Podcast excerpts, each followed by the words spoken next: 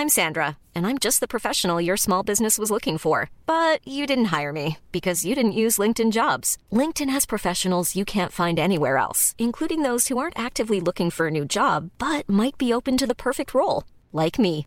In a given month, over 70% of LinkedIn users don't visit other leading job sites. So if you're not looking on LinkedIn, you'll miss out on great candidates like Sandra. Start hiring professionals like a professional. Post your free job on linkedin.com/people today. My lords and members of the House of Commons, Mes lords, membres de la Chambre des communes, je suis particulièrement touché by the House of par ces condoléances présentées par la Chambre des lords et la Chambre des communes, qui, je pense, ont su décrire parfaitement ce que représentait ma chère mère, la reine. La reine Élisabeth living. était une constante, un exemple à suivre. Alors que je me tiens présent aujourd'hui devant vous, je ne peux que ressentir le poids de l'histoire qui m'entoure et qui nous rappelle l'importance des traditions parlementaires, qui nous rappelle votre engagement personnel. Afin que nous puissions tous avoir un meilleur avenir. Le Parlement est l'instrument vivant de notre démocratie. Il dispose de traditions anciennes, telles qu'on peut le voir notamment dans la construction. de ce tel édifice. Il nous rappelle de l'importance de nos responsabilités tangible connections to my darling late mother,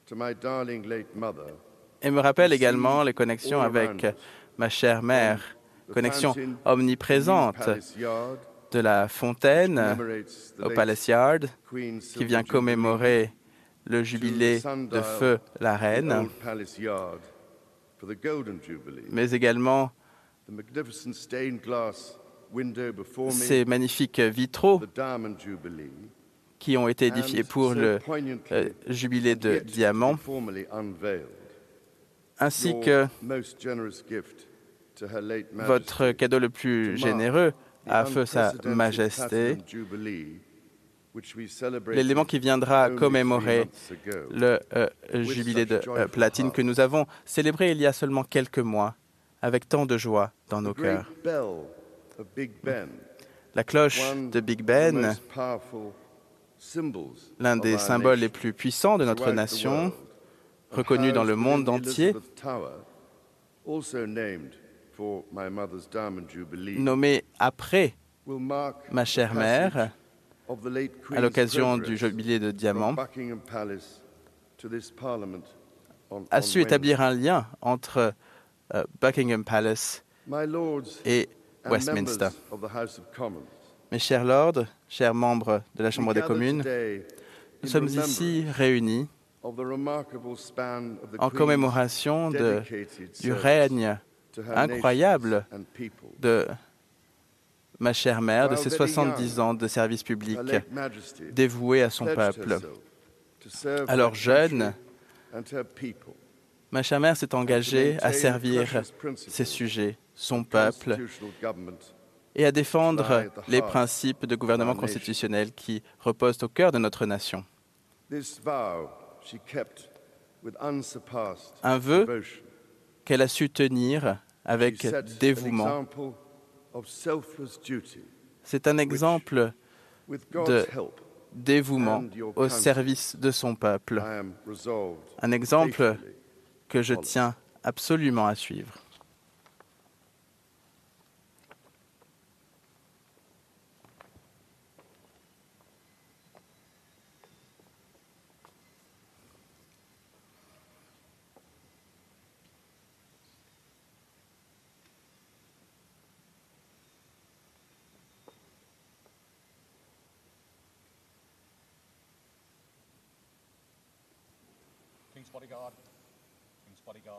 shut up.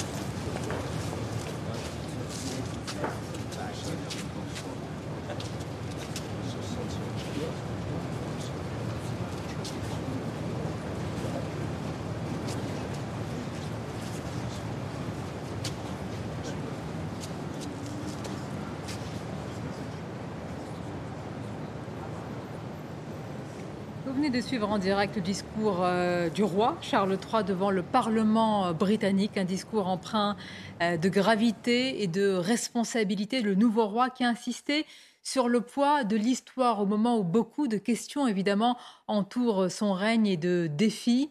Vous le voyez euh, à l'image, à côté, aux côtés de, Camilla. C'était un discours euh, attendu aussi pour savoir quelles seront les lignes directrices de ce règne. On va continuer à évoquer ces images, à aussi analyser ce discours. Nous sommes avec Raphaël Steinville et Neymar Mfadel. Bonjour à vous. Bonjour. Raphaël Steinville, en regardant euh, ces images, alors c'est vrai que ça peut être aussi une, une, métaphore, c'est le poids de l'histoire sur le roi Charles III. La comparaison évidemment avec sa mère, la reine Elisabeth II, est très lourde, empreinte de, gravité. Les mots, euh, ces premiers mots, en tous les cas, devant le Parlement britannique, font référence euh, à l'histoire. C'est aussi l'histoire qu'il regarde. Oui, bien sûr. Euh, vous, l'avez dit, sa mère, de par la, durée de son règne, a, marqué le, siècle et, l'histoire. Et lui s'est préparé finalement depuis très longtemps à, lui succéder. Aujourd'hui, il s'inscrit dans, dans, ses pas. Euh, contrairement à, ceux qui voudraient euh, ou qui imagineraient qu'il révolutionne tout. Euh, pour l'instant, il se garde de, bien de toute fantaisie et, il, suit absolument ce, pourquoi il a été élevé, éduqué. avec la charge qui est désormais la sienne. Et finalement, quand bien même il peut avoir un certain nombre d'idées personnelles qu'il a pu exprimer du temps où il était seulement le prince, Aujourd'hui, il s'en tient à, un discours très strict, très sage, euh, empreint, de gravité, vous l'avez dit. Mais il ne faut pas s'attendre, euh, en tout cas dans l'immédiat, à une révolution de palais. justement, c'est l'une des inquiétudes, en tous les cas des questions qui sont soulevées notamment en Grande-Bretagne et ailleurs. Euh, la reine était marquée, en tous les cas, avait cette image de conservatisme. Est-ce que lui, il va la maintenir malgré, vous l'avez dit, ses idées personnelles? C'est l'une des questions se pose est-ce que le royaume et la royauté, la couronne, va être toujours entouré de ce conservatisme, de cet attachement aux, traditions? Euh, en tout cas, c'est comme ça qu'il euh, semble l'exprimer. Euh, il a bien quelques idées pour restaurer peut-être la monarchie dont on dit que ces dernières années, elle avait besoin d'un nouveau souffle. pour autant, dans, l'immédiat, en tout cas, dans ses premiers pas, dans ses premières prises de parole publiques, il s'en tient à vraiment à, son rôle, euh, celui de gardien des traditions au moment où on voit sur cette image les, anciens euh, premiers ministres. On accueille également Arthur de, Vatrigan. Nous discutions, nous discutions avec Naïma Fadel et Raphaël Steinville, évidemment, de ce discours du roi euh, Charles III. Beaucoup de comparaisons, forcément, avec euh, sa mère, la reine Élisabeth II. Il y a aussi la question de notre relation. On l'a beaucoup questionné ces derniers temps, avec un, un zeste de fascination, un peu d'envie, beaucoup aussi de nostalgie. Il y a cet attrait pour la, pour la monarchie britannique, ce faste, cette grandeur peut-être perdu aussi euh, de nos puissances aujourd'hui? Exactement. Moi, je pense qu'on est vraiment envieux. On a un engouement, une ferveur autour de ce décès de, la reine et aussi euh, l'envie de se dire, mais euh, pourquoi nous n'arrivons pas à faire aujourd'hui, en tout cas, on a beaucoup de difficultés à faire nation ben, Parce que justement, le, le Royaume-Uni a su, par la reine, avoir cette, cette euh, ferveur autour d'une nation, de faire peuple ensemble, qui était incarnée par, euh, par la reine, et ce que nous, nous n'arrivons pas à faire. Et c'est vrai qu'il y a aussi cette continuité de la tradition, du faste, du cérémonial, qu'on admire énormément, mais qu'on a tendance aussi euh, dans notre pays à, critiquer. Et c'est vrai que la souveraineté aussi, elle incarnait aussi cette souveraineté. Et donc on peut aussi comprendre pourquoi le Royaume-Uni a fait le Brexit, parce qu'ils sont attachés aussi à cette souveraineté et nous, malheureusement, on a du beaucoup de mal avec cette souveraineté parce qu'on n'a pas quelque chose qui incarne au-dessus euh, des, clivages politiques, bah, quelque chose qui fait nation, qui incarne le peuple et qui est dans cette continuité et dans cette pérennité. D'ailleurs, la question de la nation euh, euh, britannique est, posée au moment où vous voyez sur ces images. Là, c'était il y a quelques minutes. C'était à l'intérieur du Parlement britannique. Pour l'heure et en direct, c'est le cortège du roi Charles III qui a quitté ce Parlement britannique. Arthur de Vatrigan, c'est vrai qu'il y avait quelques mots depuis quelques jours, depuis la mort de la reine, qui ont émergé. Et surtout, l'un des, des principaux, en tous les cas, qualificatifs, c'était la transmission aux valeurs, aux concepts, la transmission de tout d'ailleurs, hein, la transmission de la couronne, la transmission de l'histoire, de l'héritage, de la civilisation. Est-ce qu'on ne regarde pas aussi de manière parfois un peu envieuse ce qui s'y passe? Euh, ou peut-être parce qu'on regrette euh, d'avoir peut-être commis l'irréparable il y a quelques centaines d'années. Euh, ce qui s'est passé est assez fascinant. On a eu quand même quelque chose qui, je pense, est très rare et en même temps merveilleux c'est qu'on a eu le monde occidental, ou une grande partie du monde occidental, qui non seulement s'est arrêté de parler de son actualité, mais en plus, si vous vous rappelez, le dernier jour s'est mis à respirer presque au rythme de, cette vieille dame qui est aux portes de la mort, ce qui était assez fascinant. Et qu'est-ce que ça veut dire? Ça, signifie quand même qu'il y a la, la, place à l'imaginaire et au sentiment et repasser devant la, la raison froide. Et en même temps, ça a révélé, je pense, les crises que nous, en tant que Français, on vit. Euh, et c'est peut-être ce désir-là, et ce désir, peut-être ce désir d'unité qu'on n'a plus. Parce qu'en effet, euh, la, monarchie, euh, le souverain est donné et pas choisi. Et donc, par définition, est le souverain de tous. Un peu comme on ne choisit pas sa famille, on est dans une famille. Et d'ailleurs, si on remarque le, les réactions qu'on a, on a quand même l'impression que les Anglais ont perdu leur mère ou leur grand-mère. C'est un sentiment très familial. et nous, ce qui est assez triste, c'est que ça nous renvoie à notre crise démocratique et, on, a quand même l'impression depuis 80, 93 qu'on cherche un tuteur de substitution au roi qu'on a décapité. Et la Ve République a même institutionnalisé ça, parce que le principe, c'est euh, la cinquième, c'est la rencontre royale entre un homme et son peuple. Sauf que ça signifie c'est un homme providentiel, et un homme providentiel, on le désire en temps de crise. On ne désire pas un homme providentiel quand on n'est pas en temps de crise. Et le fait d'avoir institutionnalisé ça, ça a permis ou ça fait croire que tous les 4 ou 5 ans, tous les 5 ou 7 ans, pardon, on pouvait avoir un homme providentiel. Alors que l'homme providentiel, en plus, c'est par essence révolutionnaire. C'est pas du tout la permanence du temps comme la souveraineté. Et là, ce qu'on découvre ou ce qu'on redécouvre avec la monarchie anglaise, c'est justement ce côté un peu éternel, immémoriel et cette stabilité dans le temps, cette, continuité historique, cette transmission, comme on l'avait dit, mais aussi cette continuité qui perd. La reine d'Angleterre, sa parole était rare mais elle parlait comme à des, moments forts. sa dernière prise de parole, rappelez-vous, c'était, elle est arrivée avec sa robe verte, couleur de l'espérance, au moment du Covid. Et il y avait tout de suite cette prestance, cette posture qui se mettait au-dessus de la politique. Donc après, on peut peut-être analyser ça en disant oui, mais la reine n'a pas de jeu politique et on est peut-être dans quelque chose qui relève des quorums, mais en fait, ça va beaucoup plus loin que ça. C'est quelque chose, c'est un sentiment qui est enraciné et qui fait une unité, alors que même on est dans une démocratie libérale multiculturelle. Quand la phrase, arrêtons-nous sur la phrase du roi Charles III, je sens le poids euh, de l'histoire. Effectivement, Raphaël, il, le sent, mais est-ce que ce n'est pas un petit peu euh, superficiel pour l'heure? Il est vrai que sa mère a rencontré tous les grands de ce monde, qu'elle avait par exemple une relation exceptionnelle de fascination et d'admiration réciproque avec Winston Churchill, qui a fait l'histoire également. Alors comment peut-il ressentir ce poids, même s'il a été éduqué pour cela, sans avoir vécu au premier plan ces, pages de l'histoire et les avoir incarnées Moi, je, moi, je pense que euh, derrière cette, cette formule, euh, il y, a, quelque chose qui est de l'ordre euh, que l'histoire oblige. les traditions, le passé l'oblige. Et finalement, le roi, combien même il peut avoir des idées sur le monde, finalement, il ne s'appartient plus. il s'inscrit dans, il s'inscrit dans, dans, dans, un, dans un mouvement profond, respectueux finalement de cette histoire. Et je pense que c'est comme ça qu'il faut le, prendre. Il n'est pas écrasé par le poids d'histoire. Je pense que c'est pas comme ça non plus qu'il faut le prendre, mais vraiment dans, dans, dans, ce souci euh, du, souverain, du nouveau souverain, de, d'être, d'être fidèle, d'être fidèle euh, à, cette histoire qui, euh, qui l'oblige finalement une histoire qui l'oblige et qui s'écrit également sous nos yeux. Il est vrai qu'il il y a un attrait, peut-être une fascination pour la monarchie, et puis aussi, il faut bien le dire, du côté des Français une grandeur, une puissance perdue qu'on interroge aussi. Est-ce que ce n'est pas le moment finalement d'une introspection en ce moment? On interroge finalement nos forces, nos faiblesses en matière énergétique, sur le nucléaire, nos armées, notre histoire également. Est-ce que ce grand moment de deuil, qui est d'abord vécu en Grande-Bretagne, n'est pas un moment d'introspection pour nous, nation française? Ah ben complètement, complètement, parce qu'aujourd'hui, on est, on est, euh, il y a des soubresauts autour de l'identité commune, de la nation, du, du patriotisme. Euh, euh, ces mots-là, on en a fait euh, des mots de tabou, on a même honte d'aborder ça, alors que quand on voit comment ils magnifient leur tradition, leur culture, leur patrimoine, moi je suis vraiment envieuse, sincèrement. Mais vous savez, euh, Sonia, moi je suis de Dreux et vous savez, le comte de Paris. Donc le comte de Paris, euh, on a la chapelle Saint-Louis, on a euh, les descendants, euh, les ancêtres du, comte de Paris. Louis Philippe est, enterré dans, la nécropole.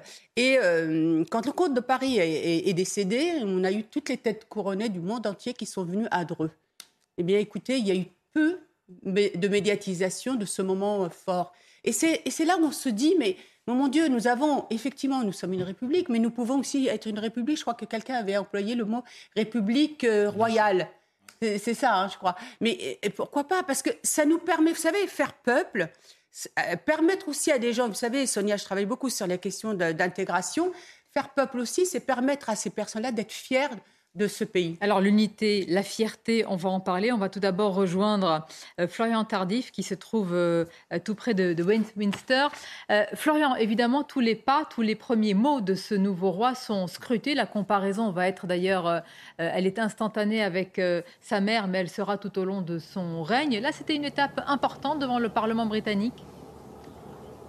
Oui, tout à fait. Euh, ce n'était pas la première fois hein, que euh, Charles euh, se rendait au sein du Parlement britannique. Il l'avait fait ces, derniers mois, notamment lorsqu'il avait remplacé en mai dernier la reine lors de l'ouverture de la session parlementaire. Mais c'était en tant que prince de Galles, en tant qu'héritier de la couronne. Là, c'est la première fois qu'il se rendait au sein du Parlement britannique en tant que nouveau roi d'Angleterre. Les deux représentants des deux maisons, the House of Commons and the House of Lords, ont euh, présenté leurs condoléances euh, au roi et ensuite leur ont euh, prêté allégeance. Ensuite, Charles III a tenu un discours assez court. Il a justement expliqué en quoi la reine était aussi importante et un exemple à ses yeux. Il a même cité Shakespeare tout à l'heure en expliquant que c'était a pattern for all princes living, c'est-à-dire un, un, exemple pour l'ensemble des princes et des têtes couronnées qui sont toujours de Ensuite, il s'est adressé à l'ensemble des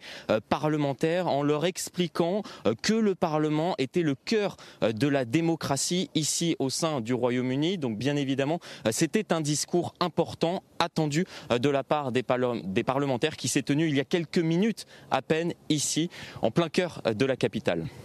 Merci à vous, Florian, depuis Westminster. On va rejoindre à présent Régine Delfour à Édimbourg. Régine, vous, vous avez suivi euh, l'adieu euh, écossais à la reine. On l'a suivi tout au long euh, de la journée d'hier et encore aujourd'hui avec cette ferveur, alors avec beaucoup d'appétence pour rendre hommage à, la reine. Tout cela se poursuit, c'est-à-dire qu'il y a à la fois le nouveau règne qui s'installe de Charles III et puis évidemment la fin, la fin pour le règne d'Élisabeth II. C'est une transition, tout est où il est parfaitement millimétré avec également la ferveur et l'émotion qui va, qui va de pair.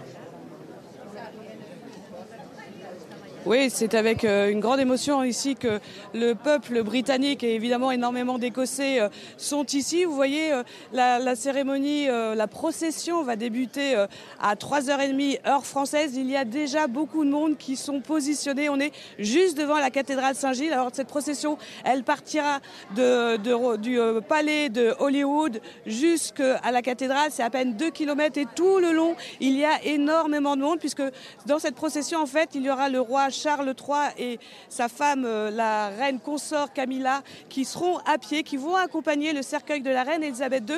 C'est aussi, j'ai pu échanger avec euh, le peuple, euh, différentes personnes anglaises, mais aussi écossaises, qui nous disaient que c'était la première fois qu'ils allaient voir Charles comme roi, comme le roi Charles III, ainsi que Camilla. Donc c'est important. Et puis il va y avoir cette messe en l'honneur de, la reine, et à 18h, à partir de 18h heure française, toutes les personnes qui le souhaiteront pourront se recueillir devant le cercueil de la reine Elisabeth II.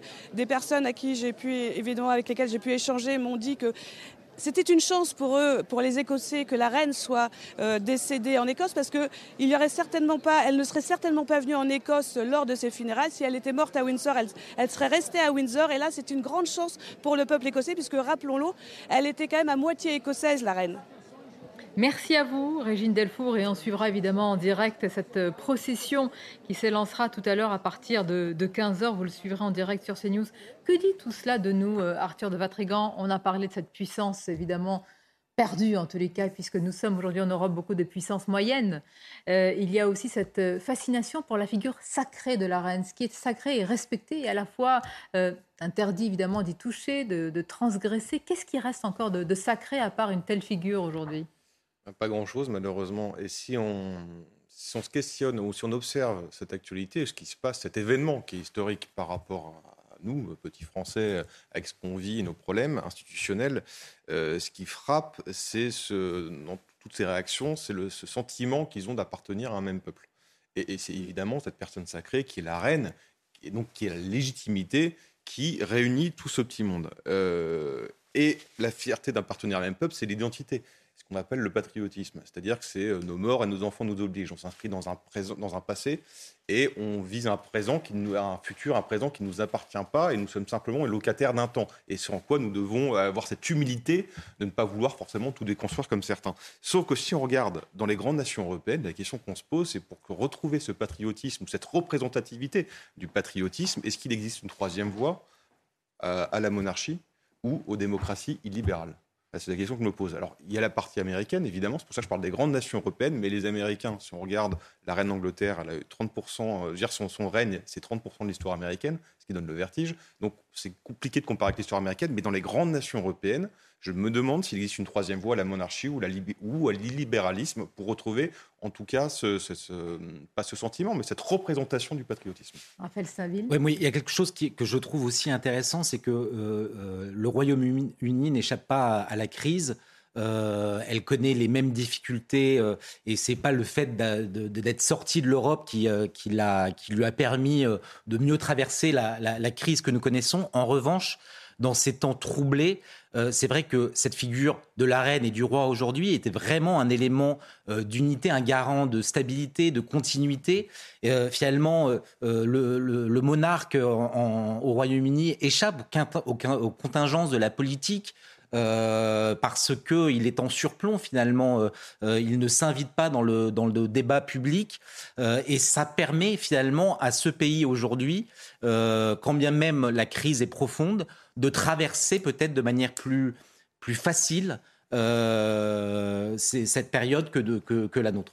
Est-ce que c'est aussi une, liste, une leçon dans notre manière d'appréhender l'histoire Et je vous salue en même temps, vous êtes arrivé sur ce plateau, Maître Pierre euh, Gentil, bonjour à vous. Au moment où dans notre pays, depuis un certain temps déjà, on a du mal à évoquer certaines pages de notre histoire. Je pense à des grandes figures, je pense au mot récit national, on a du mal euh, à l'évoquer. Est-ce que voir aussi l'histoire qui s'écrit sous nos yeux et l'histoire de la nation britannique peut nous réconcilier finalement avec nos grandes figures à nous et se dire que ça peut avoir du bon, ces grandes figures, de les convoquer? Est-ce que ça peut nous réconcilier aussi avec la monarchie? Nous sommes fâchés? Ah, mais vous savez, moi j'ai vu dans les surréactions de ces derniers jours, et notamment à gauche, euh, un agacement euh, d'une compassion des Français et peut-être même d'une certaine, euh, certains historiens diront, sentiment de culpabilité à avoir tout de même guillotiné notre roi. et celui qui vous parle n'est pas monarchiste, mais c'est vrai que c'est toujours assez c'est toujours assez amusant de voir les Français et la hein. presse, ah bien sûr, et la presse, oui, oui, ça c'est autre chose, bah et la presse française qui, qui s'émeut et, tout naturellement, on a, alors on n'est pas fasciné, comme j'ai entendu, par euh, la monarchie britannique mais, euh, et par le, décès de la reine Elisabeth, mais on, est, on est en compassion euh, et on, on, pense aussi un petit peu, je pense qu'il y a dans notre inconscient quand même le roi Louis XVI qui, qui, a été guillotiné, et rappelons-le, il n'a pas été guillotiné enfin, il suffit de, lire les récits d'historiens euh, sur le, jour où il a été guillotiné, c'était pas une, grande fête, hein, au contraire, c'était, c'était assez sinistre. Donc peut-être y a-t-il un sentiment de culpabilité et peut-être que là-dessus la gauche ne l'accepte pas. En tout cas, ça donne une belle leçon d'histoire. Vous dites que la gauche ne l'accepte pas. Il faut revenir quand même aux propos de Jean-Luc Mélenchon euh, bah voilà, quand il dit on va bouffer de la reine pendant dix jours. Oui, parce que ça l'embête. Euh, ça l'embête. Oui, parce que dans, sa, dans sa lecture, dans sa conception de l'histoire, mm, euh, mm. bien évidemment, la France et la République ne font qu'un et la France commence en, en, 1989 et, et, et 1789. 1789 pardon. Et, tout ce qui, qui, qui précède serait, devrait passer pour lettre morte. Mm. Donc c'est vraiment ça. Il y a, la gauche a a un problème avec cette, cette, cette histoire longue de ce pays. et, Mais la gauche a un problème avec les traditions, avec tous les repères, avec le patrimoine culturel, euh, avec les traditions, etc. Ça, c'est le problème, effectivement, euh, de, de, la gauche. Alors, pour euh, rebondir sur ce que vous venez de dire, Pierre, moi, je pense qu'il y a vraiment une fascination parce que quelque part, encore une fois, on est envieux parce qu'on a du, du, mal, on, on veut tout déconstruire, déboulonner. on, c'est ça qui est. Moi, j'ai regardé euh, quand ils fêtent, enfin, si je peux me dire, quand ils commémorent des guerres qu'ils ont gagnées, et les commémorent, les, les Britanniques, vraiment. Vous avez raison. Mais là, on, parle de cela dans, j'allais dire, euh, dans un modèle multiculturaliste. Hein. C'est la société britannique l'est par essence. Ce que je voudrais vous dire, Sonia. Moi, quand j'étais élue à Dreux, donc euh, comme je vous disais, on a le prince, le, prince Jean et la princesse Philomena d'Orléans, le prince Jean qui est devenu le comte de, de Paris. On a les gisants, on a la chapelle royale. C'est une ville royale. C'est la cité des druides. J'ai organisé une rencontre avec des habitants de tous les quartiers de Dreux. J'ai fait visiter la chapelle royale. Je vous assure, ils étaient fascinés. Et c'est le prince Jean qui a raconté la monarchie, l'histoire euh, de, sa famille, etc. Les gens sont sortis fiers de ça. Et moi, je pense vraiment qu'on y gagnerait sur ces questions de cohésion sociale, d'unité de la nation, à travailler sur le patrimoine. On peut s'agréger à un pays, à un peuple, qu'aussi on connaît son histoire et qu'on sente que ce, pays, ce peuple est fier de son histoire et non pas dans la détestation de soi. Alors, mais comment on fait que ça ne se décrète pas la fierté pour son histoire? Bah, euh, On dit toujours qu'on a un problème avec notre modèle d'intégration. Mais comment voulez-vous intégrer des personnes à un pays que vous passez votre temps à critiquer et à culpabiliser? Personne ne va vouloir appartenir à un pays euh, qui est euh, un pays colonialiste, dictateur, esclavagiste. Évidemment, personne. Donc, mais sur la gauche, c'est assez intéressant parce qu'en fait, on, revient toujours à la, définition anthropologique de l'homme. La gauche, depuis, on peut remonter au moine Pélage, depuis la nuit des temps, elle définit l'homme comme euh, en refusant que le mal et le bien euh, jouent euh, en lui. Bon, donc à partir du moment où vous dites ça, vous dites le mal, je vais le définir historiquement. Donc pour pouvoir rendre l'homme bon, je vais, j'historise et j'éradique ces parties-là. Donc je peux éradiquer des structures sociales, mais je peux éradiquer une partie de l'histoire. Et donc en fait, on est complètement dans cette logique philosophique et anthropologique de dire voilà, cette partie-là, cette histoire-là est mauvaise, donc on l'éradique parce que sinon l'homme sera mauvais. Donc Mélenchon s'inscrit complètement dans cette pensée-là, toute une partie de la gauche s'inscrit dans cette pensée-là, et à partir du moment où vous pensez qu'en déboulant dans les statuts, l'homme sera bon, bah, ils vont le faire. Si je puis me permettre, je pense qu'il y a peut-être aussi autre chose, c'est la raison pour laquelle la gauche aurait fait en 1789. Parce qu'en 1789, on invente la nation. Et la nation, entre guillemets, remplace le peuple français, peuple historique qui était, euh, qui était central. Et pourquoi c'est important? Parce que dans la vision de gauche très classique, euh, le peuple français, c'est un contrat savez, un contrat social. Et la nation, c'est la matérialisation de ce contrat.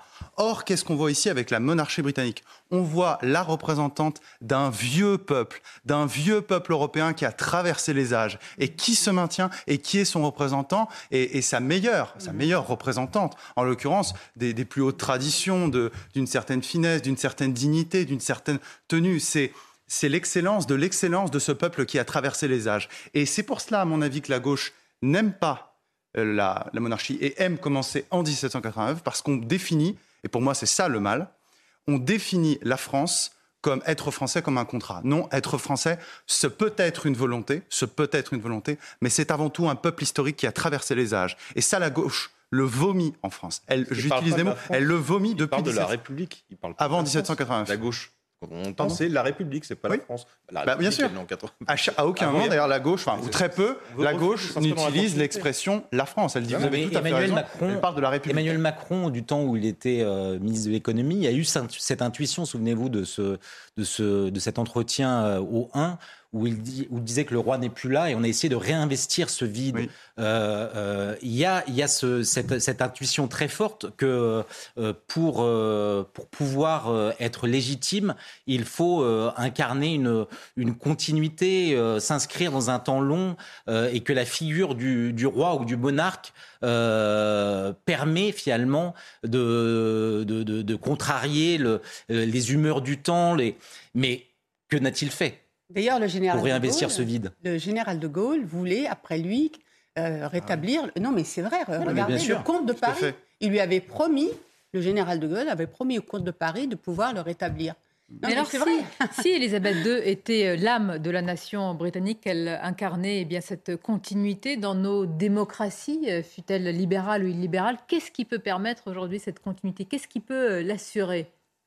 Qu'est-ce qui l'assure encore? En France et ailleurs aujourd'hui en Europe Qu'est-ce qui l'assure? Qu'est-ce qui peut faire ciment, nation, unité, solidarité? Bah Justement, vous posez la question et je pense qu'il n'y a pas de réponse. vous n'avez pas de réponse, c'est Non, mais il n'y a pas de réponse parce que justement, elle nous montre qu'elle, elle était le point central. Et la monarchie est le point central. La famille royale est le point central, le point de continuité à travers les âges. Nous, quel point de continuité avons-nous à travers le temps? Peut-être, et là je suis d'accord avec Emma, peut-être notre extraordinaire patrimoine. Peut-être aussi ça. Mais on voit aussi qu'il y a une, une partie de l'échiquier politique qui veut détruire, qui veut, dans cette vision woke, mm. d'abord désacraliser, ensuite détruire. Et je pense, attention, c'est pas seulement détruire, peut-être reconstruire aussi quelque chose derrière qui n'a rien à voir avec notre histoire. il y a toujours ce. Ce qui manque encore une fois en France, c'est le sentiment d'avoir une, culture, des mœurs, des coutumes mm. communes, d'appartenir à un même peuple. C'est-à-dire que mon voisin s'inscrit dans la même histoire que moi, euh, raisonne comme moi, grossièrement, évidemment, on a tous des particularités, mais c'est voilà, c'est une culture commune. Et là, on, le problème, c'est qu'on vend plus un séparatisme, pour pas dire un multiculturel, parce que le multiculturel en France se transforme vite en séparatisme.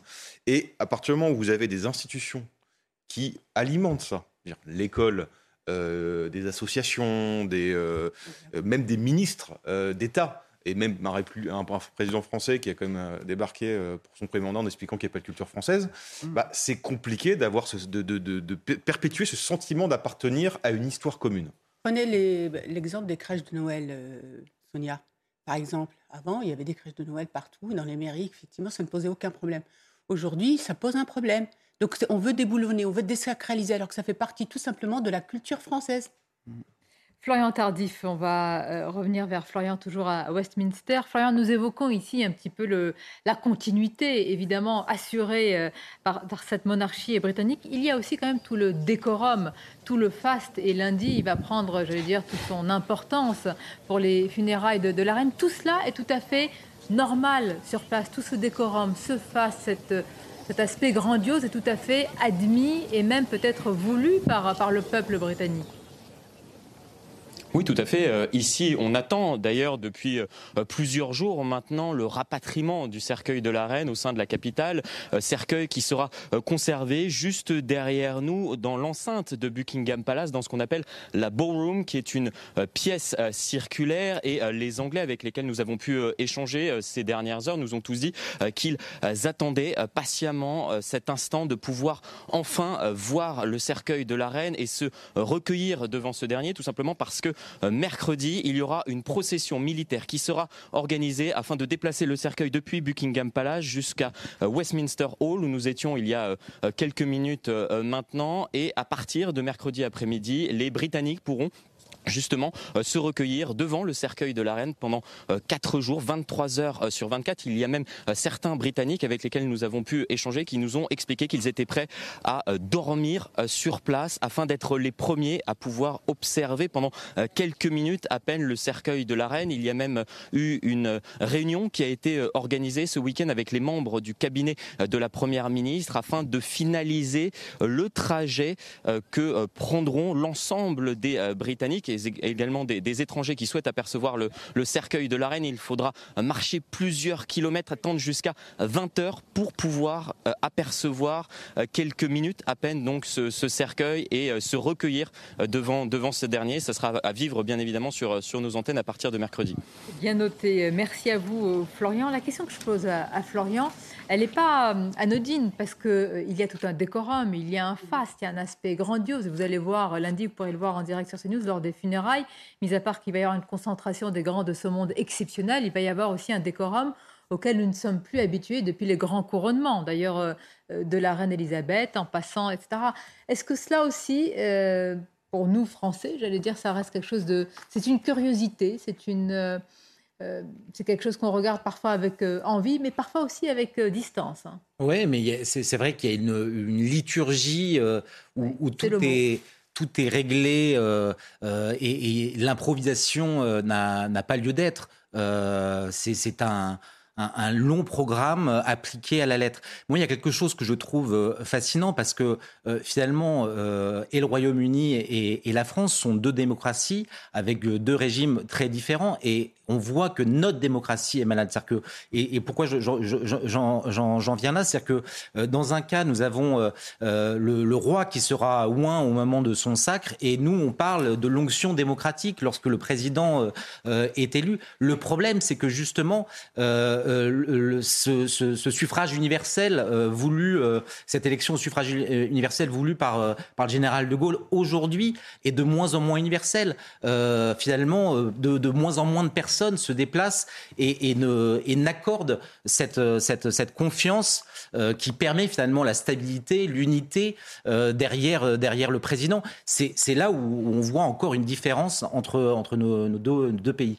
On va rejoindre dans quelques instants euh, Régine Delfour. Vous voyez le cortège du roi Charles III qui se dirige vers Édimbourg après le discours qu'il a prononcé devant le Parlement euh, britannique. Il y a aussi euh, d'autres mots qui sont peu prononcés chez nous en France ou ailleurs en Europe et qui sont au contraire mis en avant et qui ont été mis en avant là, depuis la, disparition de la reine, Arthur de Vatrigan. Ce sont les mots de, de transcendance, ce sont les mots de spiritualité qui forcément entoure euh, la couronne britannique. Euh, on rappelle que la reine est de droit divin, tout à fait, évidemment, chef euh, de l'Église. Là aussi, évidemment, forcément, c'est une relation totalement décomplexée qui n'est pas du tout la même chez nous.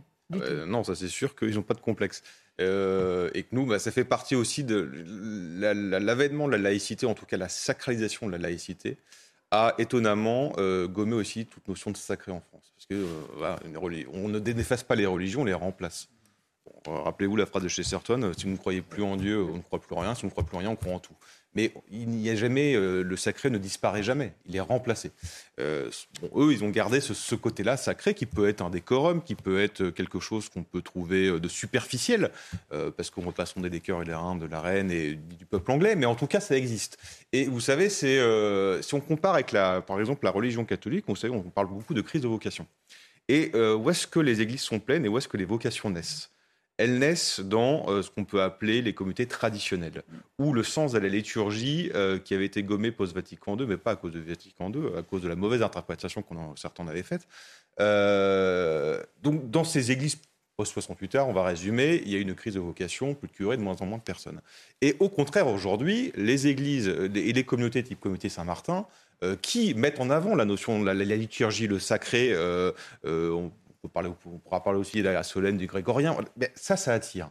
Donc, en fait, ça s'appelle la culture du beau. à partir du moment où vous éliminez la culture du beau, et la culture du beau mm. passe par la représentation, passe par des costumes, passe par de la musique, passe par des peintures, passe par des bâtiments, euh, bah, bizarrement, ça touche, ça touche le cœur. Et à partir du moment où ça touche le cœur, on peut peut-être espérer que ça dévoile un peu l'âme d'un peuple d'un pays et euh, la sienne au passage. On va continuer un petit peu de voir en miroir inversé euh, la nation britannique et, la nation euh, française. Régine Delfour, on vient vers vous, vous êtes toujours à Édimbourg avec ce cortège du roi Charles III qui, est en route, hein, qui va arriver à Édimbourg. Quelle est la, suite à présent? Il y a eu ce discours, c'est tout un décorum, on l'a dit, c'est vraiment tout est extrêmement minuté. Quelle est la suite dans les prochaines minutes et les prochaines heures, Régine? Eh bien, Sonia, dans moins de trois heures, il va y avoir cette procession qui partira euh, du palais d'Hollywood, où le roi Charles III, avec euh, sa femme, la, reine consoeur euh, Camilla, suivront à pied le cercueil de la reine Elisabeth II jusqu'à la cathédrale Saint-Gilles. Nous sommes devant la cathédrale Saint-Gilles, et c'est un moment très important puisque c'est la première fois que Charles revient en tant que roi ici en Écosse, et donc c'est tout un symbole d'ailleurs qu'il, lui, soit le seul à, à suivre ce cercueil à pied. Les autres membres de la famille royale le suivront en voiture. À 16h, donc, il y aura une messe euh, en l'honneur de la reine Elisabeth II. Et puis, euh, à 18h, tout euh, le public pourra rendre, rendre hommage à la reine, se recueillir devant la dépouille, puisque le cercueil sera installé dans la, dans la cathédrale pendant plus de 24 heures à peu près. 24 heures, il repartira demain. Là, on attend des milliers de gens. Déjà, on, est, on est à 3 heures à peu près hein, de, de la procession. Il y a déjà beaucoup de gens. Ils ont entamé tout à l'heure un God Save the Queen. Il y a eu un applaudissement, il y a la clameur, il y a vraiment la ferveur. On, sent cette ambiance qui, est ici. C'est très important pour tous ces Écossais et aussi les Britanniques, hein, enfin les Anglais qui, sont là. C'est important euh, euh, qu'il y ait ce passage ici en Écosse. Les Écossais me, le disaient tout à l'heure. Euh, si elle était décédée à Windsor, jamais ils auraient pu vivre ce moment. Ils vont pouvoir lui rendre hommage. Et ça, c'est extrêmement important. Ce soir, il y aura une veillée funèbre et il participera le roi Charles III ainsi que quelques membres de la famille royale avant euh, le départ euh, du cercueil demain pour Londres. Il sera transporté à bord d'un avion de la Royal Air Force et c'est la princesse Anne, l'unique fille de la reine, qui accompagnera le cercueil. Merci beaucoup Régine. Voilà, on a tout le programme complet. Il sera en grande partie à suivre sur euh, CNews.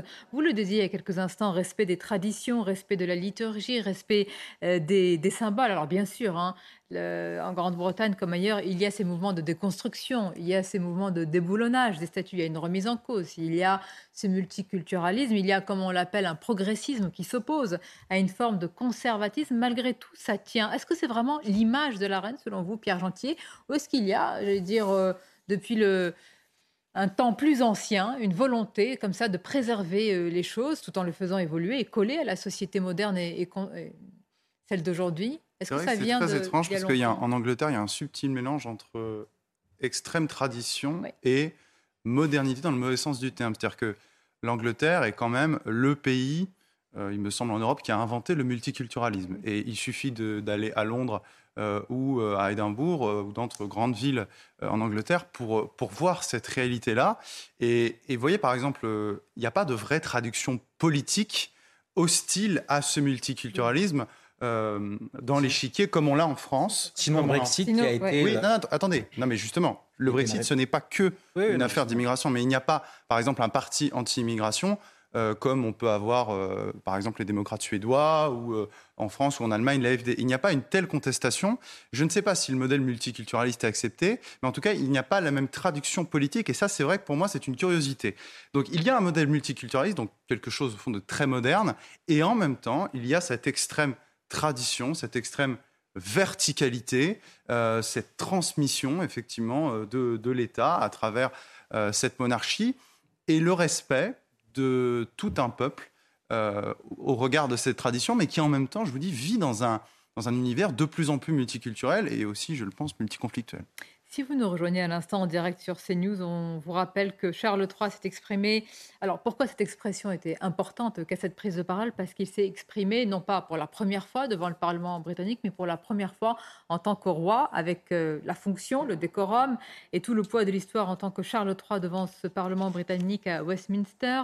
Notre correspondante Régine Delfour, notre journaliste sur place, vous a rappelé ce qui va se passer avec cette procession qui s'élancera tout à l'heure à partir de 15h et que nous pourrons... Euh, suivre. C'est vrai qu'il peut y avoir un phénomène, euh, depuis quelques jours, nous suivons en direct sur euh, nos antennes euh, de saturation vis-à-vis de la couverture de la monarchie britannique. On a parlé de, ce qu'a dit Jean-Luc Mélenchon. Malgré tout, peut-être également autour de vous, Naïma Fadel, beaucoup de gens nous disent ça fait du bien à voir aussi qu'on puisse se raccrocher encore à quelque chose, même si ce n'est pas notre modèle, si ce n'est pas évidemment notre culture politique, pouvoir se raccrocher un phare, un rocher aujourd'hui dans une mondialisation, dans une société en manque de repères. Elle est dépositaire quand même de cette histoire-là aujourd'hui, cette exactement, ça fait du bien et tout ce faste, tout ce cérémonial, ça fait du bien.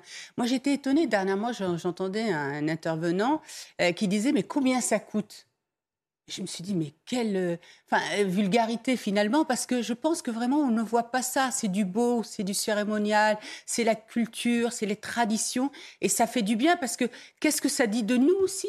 Parce que finalement, c'est ça aussi. À quoi se tient encore une fois un peuple C'est aussi à ce patrimoine, à cette pérennité, à cette continuité qui est incarnée par euh, la reine et qui va être effectivement incarnée par, par le roi aujourd'hui. Et quand il parle de, du poids euh, il sent le, poids. Je pense que quand même 70 ans de règne, et arriver comme ça dans cette continuité à incarner. Et puis, je voudrais aussi relever quelque chose, Sonia. Je fais juste une parenthèse pour commenter en direct. Je vais vous laisser poursuivre au moment où le roi Charles III s'est engouffré euh, dans, euh, dans, dans l'avion je fais un petit pas de côté pour dire que certains pourront, en voyant cette image, se dire mais quelle empreinte carbone pour ce ah, déplacement qu'il aurait pu le faire peut-être. Même lui. Même lui. Hein. nous, sommes, nous sommes dans un monde aussi, voilà, et dans une époque qui va interroger tout cela, peut-être aussi dans ces moments-là. Mais il est à noter que les Britanniques ne le font pas du tout, et encore moins dans ce moment euh, d'union et de rassemblement. Ça vous fait ah aussi les... Euh, c'est logique, je veux dire, on parle de on parle, de, on parle du nouveau roi, là. Je veux dire, il n'allait pas rentrer en bicyclette, quoi. C'est quoi cette histoire? Enfin, Mettre un peu de sacralité, c'est aussi mettre un peu de faste. Pardon pour ce mot, effectivement, s'il y a du faste, si on met pas de faste pour le couronnement d'un roi, je, je ne vois pas pourquoi est-ce qu'on va mettre du faste à ce moment-là. Oui, mais c'est une vraie question parce que quand même, euh, tout au long de, son règne, Elisabeth II, euh, il a été question aussi d'économie. Il a été question de voir davantage euh, ce qu'il en est pour l'utilisation des deniers publics, comme on dit.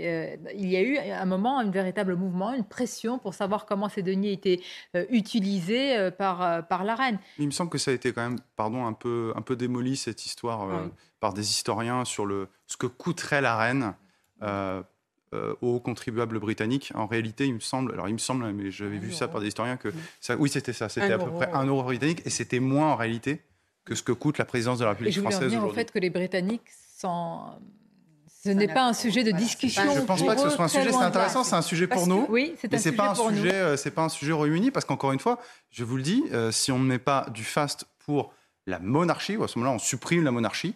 Je ne vois pas pourquoi est-ce qu'on, euh, enfin, on va en mettre. C'est pas un sujet pour nous et c'est pas c'est un sujet pour nous et pas un sujet pour eux parce qu'ils ne questionnent pas la légitimité de la reine.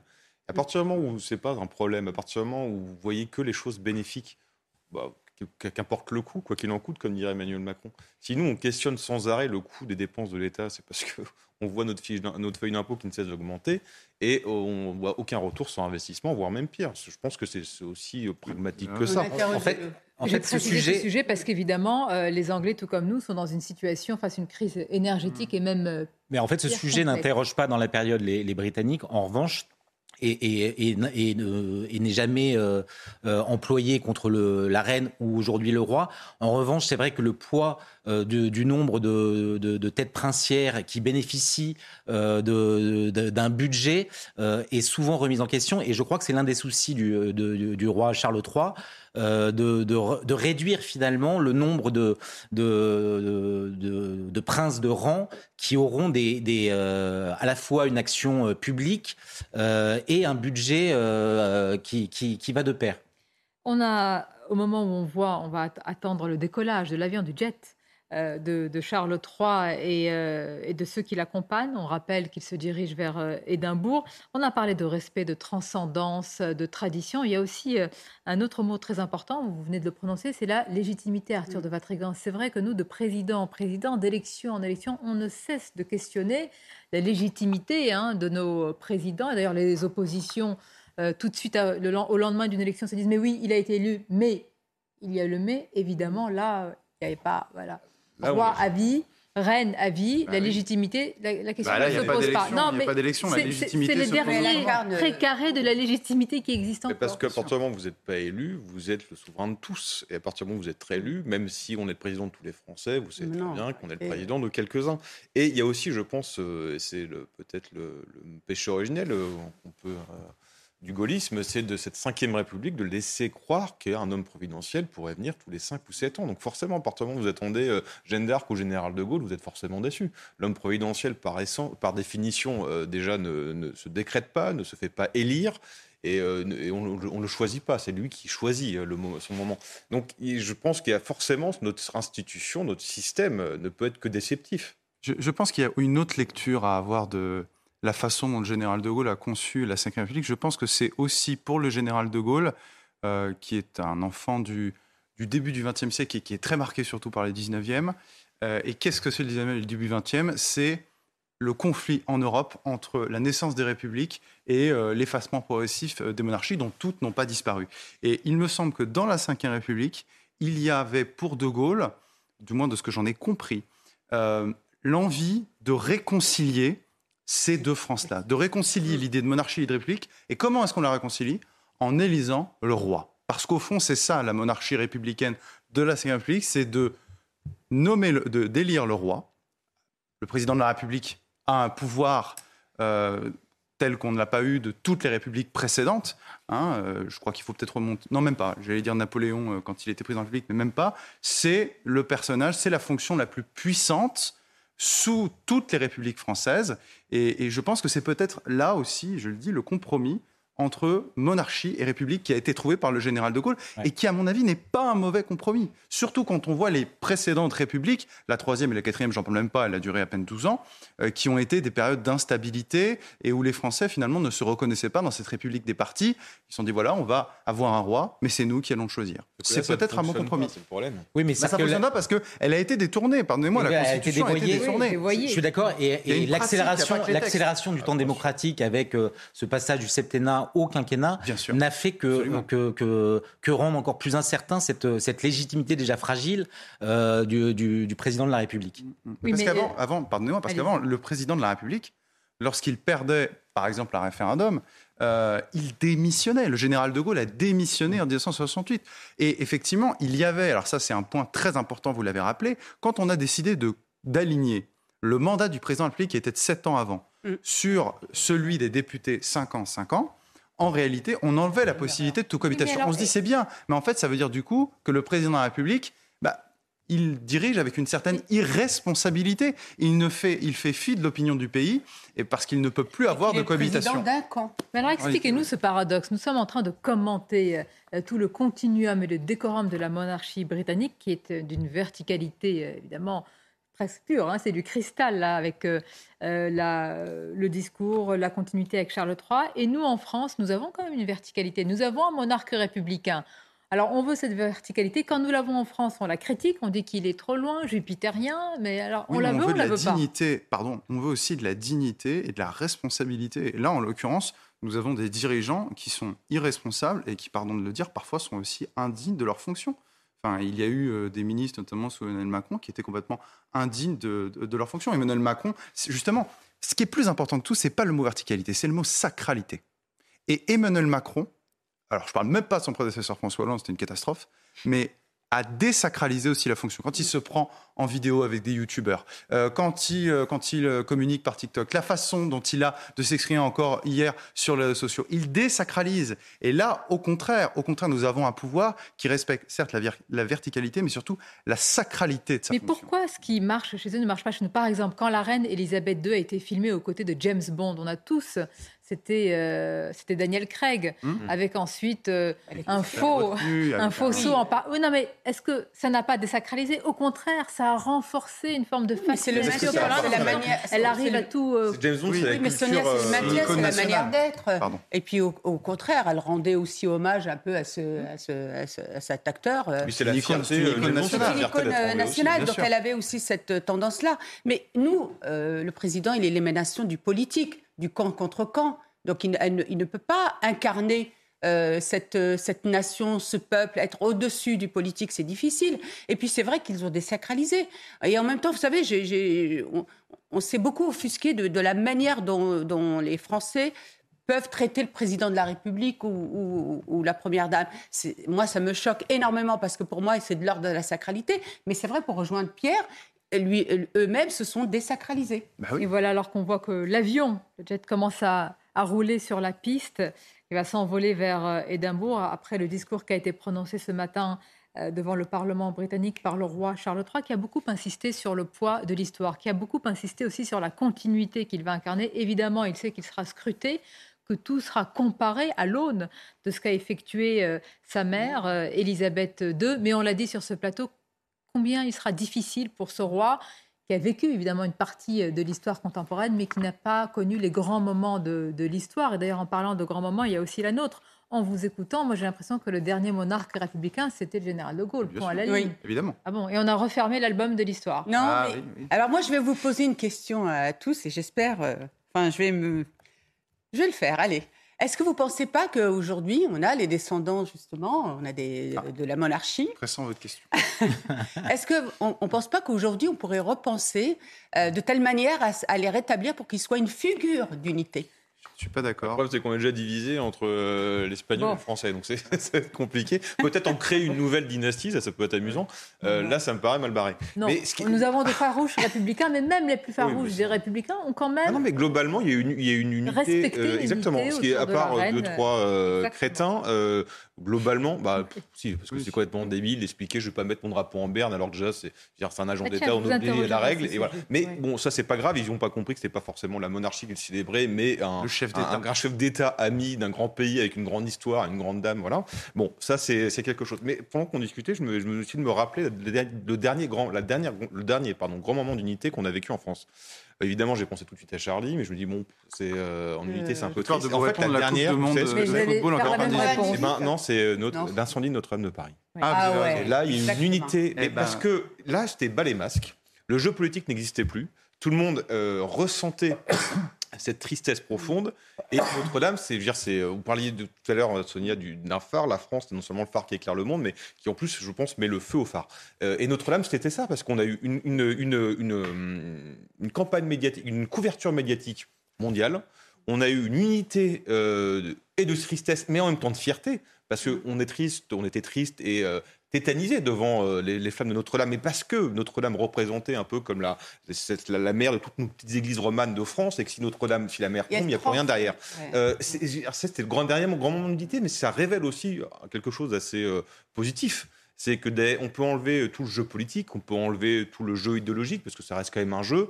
Quand les choses essentielles arrivent, il n'y a, a, plus de débat et même les plus profonds laïcs étaient euh, en, larmes devant les, les femmes. intéressant que vous preniez euh, cet, cet, événement ô combien important parce que nous étions tous aussi quelque part en communion devant un spectacle qui pouvait nous inspirer euh, l'état de notre civilisation. C'est aussi en cela peut-être un, un, réveil, un, sursaut aussi. Regardez cette image, c'est l'avion de, de Charles III qui va s'envoler dans quelques instants, qui roule très doucement sur la piste en route, si je puis dire, en tous les cas en vol vers Édimbourg. Il y aura la procession tout à l'heure à suivre en direct. On vous parle depuis déjà plusieurs jours de ce décorum, de cette liturgie. Vous avez employé ce mot, Raphaël Saint-Ville, qu'on n'entend plus depuis un certain temps. Une liturgie qui rappelle le religieux et qui est aujourd'hui millimétrée, qui est respectée, qui est voulue aussi par le peuple britannique et qui est tout à fait normale. Oui, je crois même que c'est écrit euh, et, euh, il ne déroge en rien il ne déroge en rien à ce qui avait été euh, établi euh, voilà plusieurs années. Euh, oui, cette, cette liturgie, liturgie, du pouvoir, quand bien même ce pouvoir est purement symbolique, euh, il est respecté à la lettre. Et, là encore, c'est quelque chose qui, euh, qui nous interpelle, qui renvoie à des temps plus anciens. Alors, on peut, bien sûr qu'il y a la liturgie dans, nos églises, mais cette liturgie euh, est de moins en moins fastueuse, mais elle renvoie justement à, la cour de Louis XIV telle qu'elle a pu être décrite dans, les livres. Et, ça, c'est un, souvenir, une nostalgie peut-être, quand bien même personne ne l'a vécu, mais on l'a euh, inscrite dans notre histoire et donc c'est quelque chose de réminiscent qui, continue à, fasciner. Je voudrais juste rappeler que Brigitte Macron a été critiquée quand elle, a fait le signe de la croix devant le cercueil de Johnny Hallyday, par exemple. Donc on a quand même un problème avec la sacralité et, de séparer les choses, et tout est critiqué. Dans notre euh, modèle, euh, dans notre, aussi avec notre laïcité, est-ce qu'on pourrait conjuguer ce sacré au moment où l'avion euh, décolle. Euh, direction et destination Édimbourg pour le roi euh, Charles III après ces mots en tant que roi prononcés devant le Parlement britannique? Des mots quand même empruntent beaucoup de gravité et de responsabilité, c'est tout à fait normal en cette période, mais il a beaucoup insisté sur la continuité. Il sait bien qu'il sera comparé évidemment tous ces mots, tous ces gestes, même si les mots vont être très rares. Hein. On rappelle quand même que pour la reine Elisabeth II, c'était un album un petit peu silencieux qu'on feuilletait sur l'histoire. On va marquer une courte pause, on continuera à en parler avec d'autres sujets. Vous voyez l'avion qui s'éloigne dans le ciel avait, britannique. le langage des courte pause et on se retrouve. Merci d'être avec nous en direct Midi News et avec nos invités, maître Pierre Gentillet, Arthur de Vatrigan, Naïma M. Raphaël Steinville. Nous avons parlé évidemment du discours ce matin du roi Charles III devant le Parlement britannique. On aura l'occasion largement d'en reparler à partir de 15h. On va suivre la procession, tout l'adieu écossais de la reine. Pour l'heure, on va revenir un petit peu au débat politique français avec une rentrée hier, celle d'Éric Zemmour. Une rentrée euh, avec des mots chocs, euh, comme à son habitude, Éric Zemmour qui a dénoncé le grand endoctrinement qui est à l'origine, selon lui, du grand déclassement et du grand remplacement. On va résumer un peu ce qui s'est passé hier lors de son université d'été, puis on va en débattre. Et le tout est résumé par Jeanne Cancard. Après quatre mois de silence médiatique, Éric Zemmour tient un discours de rentrée dans lequel il n'a pas changé de cible. Oui, c'est vrai, j'assume une certaine mélancolie française. Comment en serait-il autrement? J'ai grandi dans la France du général de Gaulle et me voilà contraint de vivre dans celle d'Emmanuel Macron. Depuis le sud de la France, le président d'Euroconquête fait sa rentrée politique en reprenant l'un de ses sujets de prédilection. Qui d'autre que nous défend clairement la fin de la submersion migratoire, quand aucun autre politique n'a le courage de reconnaître le grand remplacement qui crève les yeux dans des départements entiers du territoire national. Pour son retour dans l'arène médiatique et tenter de remobiliser ses troupes, Éric Zemmour a aussi voulu frapper fort avec un néologisme. Aujourd'hui, je vous invite, vous aussi, à ne plus parler de faits divers pour décrire les méfaits de la diversité le tabassage, le viol, le meurtre, l'attaque au couteau d'un Français ou d'une Française par un immigré n'est pas un fait divers. C'est un fait politique que j'appellerai désormais francocide. Éric Zemmour pointe aussi du doigt une propagande à l'école à travers ce nouveau tract. L'occasion pour lui de dénoncer une nouvelle fois les choix politiques d'Emmanuel Macron. Alors, je vous le disais, les termes euh, choc, francocide, mais aussi le grand euh, endoctrinement. Selon Éric Zemmour, tout par delà. Hein. C'est de ce grand endoctrinement que découle le grand déclassement et puis le grand euh, remplacement. Que vous inspire aujourd'hui ces mots, Raphaël Steinville bah, c'est amusant de faire la transition entre ce que l'on décrivait des funérailles, enfin de, la mort d'Elisabeth II et, et, ce discours de rentrée d'Éric Zemmour, parce que justement, il a la volonté de s'inscrire dans un temps long. Euh, et euh, alors, à défaut de faire de la politique comme les autres, euh, il n'a pas renoncé à faire de, la métapolitique ou, ou du combat culturel l'un des, moteurs de, son action. et on le voit dans, le, dans le, choix des, mots et des concepts qu'il utilise. le simple fait de vouloir imposer dans le débat désormais ce, terme de, de francocide euh, alors qui est compliqué hein, euh, à manipuler, euh, mais dit sa volonté de répondre finalement à ceux qui ont utilisé le terme de féminicide pour parler des, des, des, crimes commis dans, dans, les, dans, les, dans les foyers, dans les couples il essaye, il essaye. Il y a, moi, je, doute qu'il y arrive parce que euh, je sais, pour avoir euh, eu le témoignage d'un certain nombre de, journalistes qui, étaient présents euh, à ces, universités, d'été, lorsqu'il a prononcé cette phrase, il a provoqué des, ricanements chez nos confrères. Donc, mais ça dit justement sa volonté parce que euh, de, s'inscrire dans un combat euh, politico-culturel, euh, il faut pouvoir imposer le, choix des mots si on, si on veut pouvoir combattre efficacement, efficacement. Et donc je pense que c'est son souci premier. Mais pourquoi vous pensez, parce que ça a toujours été son idée, ce hmm. combat culturel, finalement, c'est d'opposer à une idéologie une autre manière de, de penser, un autre cadre culturel, idéologique. Vous pensez que la, la bataille est perdue d'avance ou c'est trop long en, tout cas, en tout cas, elle est loin d'être gagnée. Euh, mais euh, c'est vrai qu'il est, il est parvenu ces, ces, ces, dernières années, ces derniers, derniers mois, de manière encore plus voyante, à, à, imposer dans le débat public un certain nombre de, de concepts euh, qui, ne sont, qui ne sont pas des théories, mais en tout cas qui, qui, sont, qui ramassent une, une, une pensée des faits politiques. songez au grand emplacement. Euh, qui était quasiment impossible, proscrit. Alors certes, c'est euh, le, quasiment le seul dans l'espace politique à, l'employer, mais d'autres politiques, euh, ils sont venus peut-être du bout des lèvres, mais songeons à Jordan Bardella qui a assumé à son tour, Éric Ciotti qui a fait pour partie sa campagne des primaires de la droite en, reprenant à son compte cette expression. Presque Valérie Pécresse. Et presque Valérie Pécresse, vous avez raison.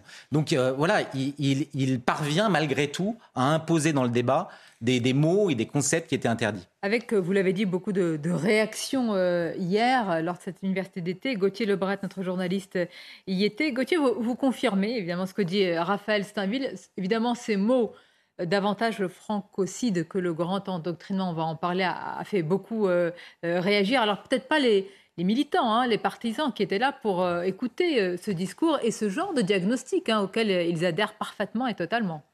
Ah oui, euh, la majorité euh, des militants euh, d'Éric Zemmour sont quasiment dans, comment dirais-je, dans, dans un système de, contre-vérité. Ils ne veulent pas entendre que Éric Zemmour n'a pas de député, que ça va être compliqué pour lui dans les prochaines semaines avec la concurrence du Rassemblement national. L'extrême majorité des militants que j'ai vus hier, que j'ai croisés hier, sont vraiment dans, l'idolâtrie d'Éric Zemmour et ont quelque part des, œillères et ne veulent pas voir effectivement la, la réalité aujourd'hui de sa situation politique. Mais effectivement, quand il a sorti ce terme de francocide, ça a fait réagir euh, toute la, toute la tribune presse, ça c'est certain. Puisque quand vous avez suivi euh, la campagne d'Éric Zemmour, vous pouvez regarder euh, quelques mois en arrière. Et quand il est dans une période difficile, Éric Zemmour, il, choisit toujours la même stratégie. Alors ses partisans diront que c'est le coup, d'éclat permanent et ses opposants diront que c'est de la surenchère. Parce que vous vous souvenez peut-être quand, à quelques, quelques semaines avant le premier tour, il proposait le ministère de la remigration. C'était la même chose, c'était dans le même esprit. Donc là, effectivement, après euh, le grand remplacement, après le grand déclassement, vous aviez aussi, eh bien, euh, comment dirais-je, euh, rappelez-moi le terme déjà, Sonia, le, grand, endoctrinement. voilà, le grand endoctrinement. Donc c'est toujours la même stratégie pour, pour Éric Zemmour, effectivement, quand il est un peu dos au mur, il propose un nouveau concept, ministère de la remigration, grand endoctrinement, et donc hier aussi, eh bien, ce coup d'éclat permanent avec ce terme francocide. Merci euh, Gauthier. Restez encore avec nous quelques instants parce que je voudrais vous parler de l'ambiance. Mais moi, ce qui m'intéresse au-delà des, mots, c'est est-ce que ça colle euh, à la réalité de notre situation? On va parler dans quelques instants de la Suède avec l'Union des droites qui est en passe de conquérir le pouvoir. Au-delà des mots, est-ce qu'il y a d'abord euh, une réalité tangible qui correspond au diagnostic que fait Éric Zemmour et que ressent une partie des Français, selon vous, Pierre Jean Ça, c'est pas un sujet de débat, c'est une statistique euh, qui d'ailleurs a été reconnu par le ministère de l'Intérieur cet été, c'est-à-dire les faits euh, de délinquance ou même de, enfin là, de délinquance euh, commis par des étrangers. Vous savez, les étrangers, c'est à peu près 8%, je crois, de la population en France. pourtant, selon le ministère de l'Intérieur, donc cet été, on a appris que 49% ou 48% pardon, des faits de délinquance commis à Paris le sont par des étrangers, 39% à Lyon. et ça, c'est une vieille statistique, mais chaque année, entre 20 et 25% euh, des places de prison sont occupées par des détenus de nationalité étrangère. Donc, sans dire que étranger égale délinquant, et je ne comprends pas pourquoi est-ce que j'ai besoin de préciser ça, d'ailleurs, à vrai dire, mais il faut toujours, euh, malheureusement, le, préciser, il y a un lien entre euh, une partie de la délinquance euh, et euh, une partie de l'immigration. Donc ce lien, il est avéré, il est statistique et les Français le voient, s'en rendent compte. on a souvent des, récits absolument horribles, notamment à Paris, de, la délinquance qui ne fait qu'augmenter. Et pourquoi est-ce qu'on utilise ici ce terme de francocide? Parce que ce sont là des étrangers qui attaquent et parfois qui tuent, qui violent. Euh, c'est encore le cas hier à Paris. Une euh. volonté délibérée, consciente de s'attaquer. Et... Oui, mais ça, non, alors, pas, ça, pas plus que dans le féminicide, euh, c'est la femme en tant que telle qui est visée, mais il y a une efficacité de, de, de, la terminologie qui s'est imposée quasiment dans le débat, public. De la même manière, ces, ces, ces, étrangers qui s'en prendraient à des Français ne le font pas forcément parce qu'ils sont français, mais en tout cas, ça regroupe un, fait politique qui est le, le, poids de, cette, de cette immigration dans, les faits de délinquance. C'est plus le fait que la volonté. D'ailleurs, si on peut parler du terme féminicide, là aussi, il y a beaucoup, enfin, il y a beaucoup à dire. Ah est-ce que, je ne sais pas, hein, mais est-ce qu'on tue quand on dit que c'est un féminicide, est-ce qu'on tue une femme parce que c'est une femme ou parce que c'est la personne avec, laquelle, avec laquelle vous vivez Vous voyez, rien que là-dessus, il y a un débat. Donc c'est là où la question de savoir, c'est est-ce que c'est la volonté qu'on vise ou simplement le fait? Si c'est simplement le fait, on vient ici de démontrer qu'il est statistiquement avéré. Pourquoi moi je veux m'intéresser au diagnostic? Vous avez vu passer euh, probablement le hashtag euh, Tout donne raison à Éric Zemmour. Alors évidemment, c'est quelque chose qui est nourri par ses partisans, par ses militants. C'est pour ça que je pose la question euh, est-ce que certains aujourd'hui se disent que malgré tout, malgré la virulence de certains de ses propos, Naïma M. Fadel, eh bien, euh, ce qui se passe aujourd'hui rejoint une partie de son euh, diagnostic. Même ceux qui ne sont pas des partisans des militants d'Éric Zemmour le disent un petit peu aujourd'hui, peut-être pas avec ces mots, évidemment. Oui, avec euh, ben, évidemment les sujets de prédilection d'Éric Zemmour, euh, effectivement, sont une réalité dans notre pays. Et ce serait vraiment mentir que de dire que ça n'existe pas. Et où le problème euh, qu'on a, c'est que depuis des décennies, on ne s'est pas attaqué au problème. C'est pour ça qu'aujourd'hui, ben, ça nous revient en boomerang. Et quel sacré boomerang Et ça divise extrêmement la population, ça fracture.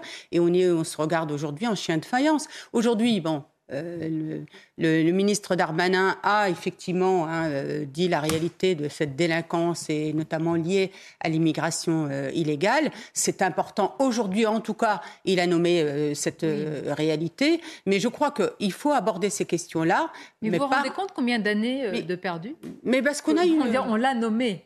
Oh non, mais vous avez raison. Mm. mais oui, mais oui, ça fait 40 ans, en fait. Vous savez, euh, Combien de personnes brûlées en place publique Combien de personnes brûlées en place publique Excusez-moi, moi j'ai souvenir de Laurent Berton avec son livre quand il avait parlé, vous vous souvenez, de la France orange mécanique. Que n'avait-on pas dit sur le plateau de télévision? Je me souviens de son après-passage chez On n'est pas couché. Enfin, cet homme a été censuré. Cet homme a été censuré pour avoir dit la vérité. Est-ce qu'aujourd'hui, il devient une banalité Trop tôt, mais c'est toujours pareil, c'est cassant justement, je voudrais juste, euh, euh, par rapport à ce qu'il a dit sur, sur la droite, effectivement, enfin, depuis 40 ans, on le sait, depuis 40 ans, la politique de la ville a été pensée par rapport aux problèmes urbains, de délinquance, euh, d'incivilité, etc. Mais la, la, la droite, malheureusement, elle a été colonisée, si je puis dire, par la gauche. Et comme elle avait peur des réactions de la gauche, des cris d'orfraie de la gauche, elle n'a pas assumé. Et c'est pour ça qu'aujourd'hui, on paye ces décennies, comme vous avez dit, Sonia, d'absence de, de, réaction et d'action pour lutter contre tout ça. Parce qu'elle s'est embourgeoisée hein, aussi. Je pense que c'est aussi ça. C'est-à-dire que la, la droite, c'est plus la droite RPR. C'est aujourd'hui, c'est une droite qui est essentiellement, je le dis, embourgeoisée. Et la bourgeoisie n'est pas toujours en contact avec ses réalités. Parce que dans quelques instants, on va évoquer le cas de la Suède. Et je pense que la droite française regarde avec beaucoup beaucoup, beaucoup d'intérêt ce qui se passe. En fait, c'est très, très important. On va s'y arrêter. Euh, juste une dernière question, Gauthier Lebrat. Et la suite maintenant pour Éric Zemmour. Donc, on a assisté et diffusé hier son discours de rentrée aux universités. Quelle peut être la suite? Comment va-t-il décliner tout cela? On a compris le combat culturel avec la tournée qui vient, mais politiquement sur la route, un peu comme euh, sa tournée littéraire euh, il y a un an. Donc il reprend à chaque fois la même méthode, de nouveaux concepts et une nouvelle de tourner à travers la France, puisqu'il sera effectivement en Alsace euh, à la fin du mois. Mais politiquement, ça va être très compliqué, puisque en octobre prochain, les yeux vont être tournés à nouveau vers le Parlement. Les débats vont euh, reprendre au Parlement, vous le savez, en octobre. La, tension médiatique sera à nouveau de ce côté-là. Et là, effectivement, Éric Zemmour n'existera pas. Alors, il l'a dit hier je, à ses soutiens, je veux que vous alliez partout, à la fois sur le terrain et sur les réseaux sociaux, avec euh, des campagnes choc. On a montré dans le sujet tout à l'heure protéger nos enfants. Et puis, il parle effectivement du modèle suédois. Euh, c'était dans son discours, il a parlé de la Suède. Il se rêve aussi un peu, vous le savez, comme le Giorgia Meloni français. Donc euh, Giorgia Meloni, on le rappelle, hein, c'est cette candidate de frère euh, d'Italie en passe de devenir première ministre en Italie. L'élection a lieu dans, quelques semaines fin septembre. Et effectivement, elle était bien très bas dans les sondages il y a quelques années et elle a réussi à faire une grande coalition avec différents partis classés à droite et à la droite de la droite. Donc voilà, il a des rêves, Eric Zemmour, il a des modèles suédois, italiens, mais effectivement, sur la scène politique française, il va devoir trouver des façons d'exister. Donc ça va être des campagnes choc sur les réseaux sociaux, ça va être un livre. Il est en train d'écrire un livre qui va paraître dans euh, quelques semaines. Et donc effectivement, à nouveau, eh bien, une tournée pour rencontrer les Français. Merci Gauthier Lebret. Donc on aura l'occasion d'en reparler, mais on va en parler dans quelques instants après une courte pause. Pourquoi? C'est très très important ce qui se passe en Suède. Est-ce que c'est un modèle ou un contre-modèle? En tous les cas, une droite plutôt classique qui s'allie avec une droite dite radicale et qui est en passe aujourd'hui de conquérir le pouvoir après des années euh, de pouvoir euh, gauche hein, chez les démocrates socialistes. C'est un véritable tremblement de terre en Europe. Sur ce sujet d'autres, on marque une courte pause et on se retrouve à tout de suite. Merci d'être avec nous, Midi News en direct. Beaucoup de sujets à vous soumettre. Le temps que nous attendions que le vol, que l'avion du roi Charles III se pose à Édimbourg pour rejoindre Régine Delfour et, en parler. Nous allons parler de la Suède, ce qui s'y passe. Et je vous assure que la droite française regarde avec beaucoup d'attention le scrutin des législatives en, Suède. Mais tout d'abord, c'est le journal. Bonjour à vous, Nelly. Bonjour Sonia, bonjour à tous. À la une, le roi Charles III et la reine consort Camilla qui ont quitté Londres à présent afin de rejoindre Édimbourg par avion. Ils doivent rencontrer dans la journée la première ministre écossaise, se rendre également au Parlement écossais pour une séance de condoléances. Et puis un petit peu plus tôt, ce sont les présidents des deux chambres du Parlement britannique qui ont rendu un, hommage en préalable au discours du roi. Ce dernier qui a donc pris la parole devant les parlementaires réunis. Écoutez. Je suis particulièrement touché par ces condoléances présentées par euh, la Chambre des Lords et la Chambre des communes, qui, je pense, ont su décrire parfaitement ce que représentait ma chère mère, la reine. La reine Elisabeth était une constante, un exemple à suivre. Alors que je me tiens présent aujourd'hui devant vous, je ne peux que ressentir le poids de l'histoire qui m'entoure. Bonjour Régine Delfour, vous êtes notre envoyée spéciale à, Édimbourg euh, aujourd'hui. Euh, quel est le programme à la fois pour cet après-midi et les jours à suivre? Bonjour Nelly, alors euh, dans deux heures et demie, euh, oui à peu près deux heures et demie, il va y avoir cette procession que tout le monde attend hein, ici sur le Royal Mall. Il y a énormément, énormément de monde. Alors la procession partira en bas du, euh, du palais royal, du palais Hollywood qui se situe en bas à peu près à 2 km. Et cette procession, en fait, il y aura le roi Charles III et sa femme, la, reine consort Camilla, qui vont suivre le cortège à pied. Les autres membres de la famille suivront le cortège en voiture et ils vont arriver devant là où je me trouve à la cathédrale Saint-Gilles. Il y aura une messe à 16h, donc 16h heure française, en l'honneur de la reine Elisabeth II. Et puis à partir de 18h, c'est un moment que tout le monde attend ici. le public, ceux qui ont envie, pourront donc euh, rendre hommage euh, et se recueillir devant la dépouille de la reine. En fin de journée, euh, le roi Charles III et plusieurs membres de la famille participeront à une veillée funèbre. Demain matin, le cercueil sera encore là puisque pendant 24 heures, il est exposé. Il partira en début d'après-midi euh, d'Édimbourg pour rejoindre Londres à bord d'un avion de la Royal Air Force. C'est la, princesse Anne, hein, l'unique fille de la reine, qui accompagnera le cercueil jusqu'à Londres. Merci beaucoup pour euh, toutes ces précisions. On vous retrouvera bien évidemment tout au long de l'après-midi. On suivra tout cela euh, en votre compagnie. À Marseille, à présent, sachez qu'une fusillade a eu lieu dans la nuit dans le 13e arrondissement. Il y a au moins deux morts et euh, un blessé. Le véhicule dans lequel circulaient les victimes a subi de multiples impacts de balles. Selon le secrétaire départemental d'Alliance Police, l'inquiétude des policiers grimpe à nouveau dans ces quartiers. On va l'écouter au niveau des, des, exécutions et des règlements de compte. On avait l'habitude d'avoir des règlements de compte qui se faisaient à l'entrée d'une cité euh, devant un point de stup. Aujourd'hui, on se rend compte qu'on a des, des, des, véhicules quasiment qui sont commandités, qui, qui, poursuivent euh, les, les, personnes qui veulent mettre en difficulté et ils leur tirent dessus euh, avec des armes de guerre pour les exécuter. J'ai plus l'impression qu'on est, qu'on est au Mexique qu'à Marseille. Donc voilà, ça commence à inquiéter encore davantage tous les policiers qui travaillent euh, au quotidien euh, dans ces endroits. Euh, et puis sachez que plus de sept ans et demi après les attentats contre Charlie Hebdo et l'hypercacher, le procès en appel débute aujourd'hui à Paris. On va d'ailleurs écouter maître Richard Malka, c'est l'avocat de Charlie Hebdo. Ces crimes ont un sens. Ils sont politiques, ils sont idéologiques. Ce ne sont pas des crimes commis par des barbares ou des loups solitaires ou des fous qui auraient perdu la raison. Et vous savez, il y a une arme redoutable contre cette menace euh, qui court de par le monde, c'est la liberté d'expression. Il suffit de l'exercer pour qu'elle triomphe. Il suffit de ne pas avoir peur pour qu'il n'y ait pas de raison d'avoir peur. Alors dans cette salle d'audience, eh ben, on va parler librement de tous les sujets et c'est ça le sens de ce procès, c'est ça que l'on attend.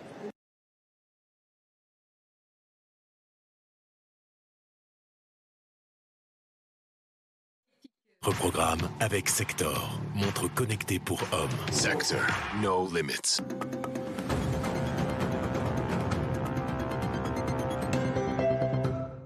Les supporters de Monaco ont enfin vu une victoire de leur équipe à Louis II cette saison. L'ASM s'est offert Lyon en clôture de la septième journée de Ligue 1. Une victoire à mettre au crédit du pied gauche de Caio Henrique. Le latéral portugais double passeur décisif pour Benoît Badiachil et Guillermo Maripane. Karl Toko Ekambi réduit l'écart pour Lyon qui s'incline 2-1, deuxième défaite consécutive pour les Lyonnais après le revers à Lorient mercredi. On est battu par deux coups pieds arrêtés aujourd'hui. Et on est battu par la fête, la fête qu'on n'a pas marqué des vraiment grosses occasions qu'on a eues surtout à la fin. Quand tu joues comme nous on a joué, il faut gagner. Même un match nul, c'était une déception. Avez regardé votre programme avec Sector, montre connectée pour hommes. Sector, no limits.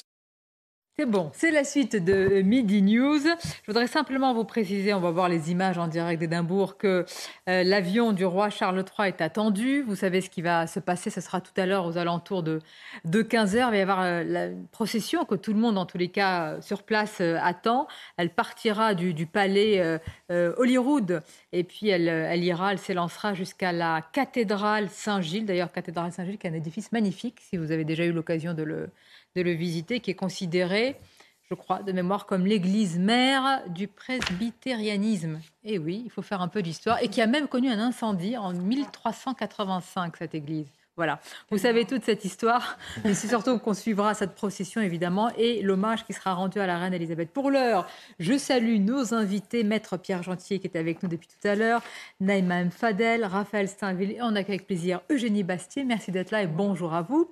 Nous revenons au débat de politique. J'allais dire au débat de politique française, oui c'est le cas parce que la droite française regarde certainement avec beaucoup beaucoup d'intérêt ce qui s'est passé en Suède. Que s'est-il passé? Élections législatives et véritable coup de tonnerre puisque la droite est en passe de conquérir le pouvoir. Alors la droite, c'est la droite classique, avec la droite considérée comme euh, radicale. C'est donc cette alliance qui va l'emporter après des années hein, de pouvoir aux mains des socialistes des sociaux-démocrates. Vous voyez ces nouvelles personnalités qui ont euh, émergé et qui, par une coalition, sont peut-être aux portes du pouvoir. Je voudrais vous faire écouter deux réactions ce matin le Rassemblement national, Sébastien Chenu, et l'eurodéputé LR, François-Xavier Bellamy. Que pense-t-il de ce qui se passe en Suède? Alors, un modèle? Est-ce que ça préfigure de ce qui peut arriver en France? Écoutons-les.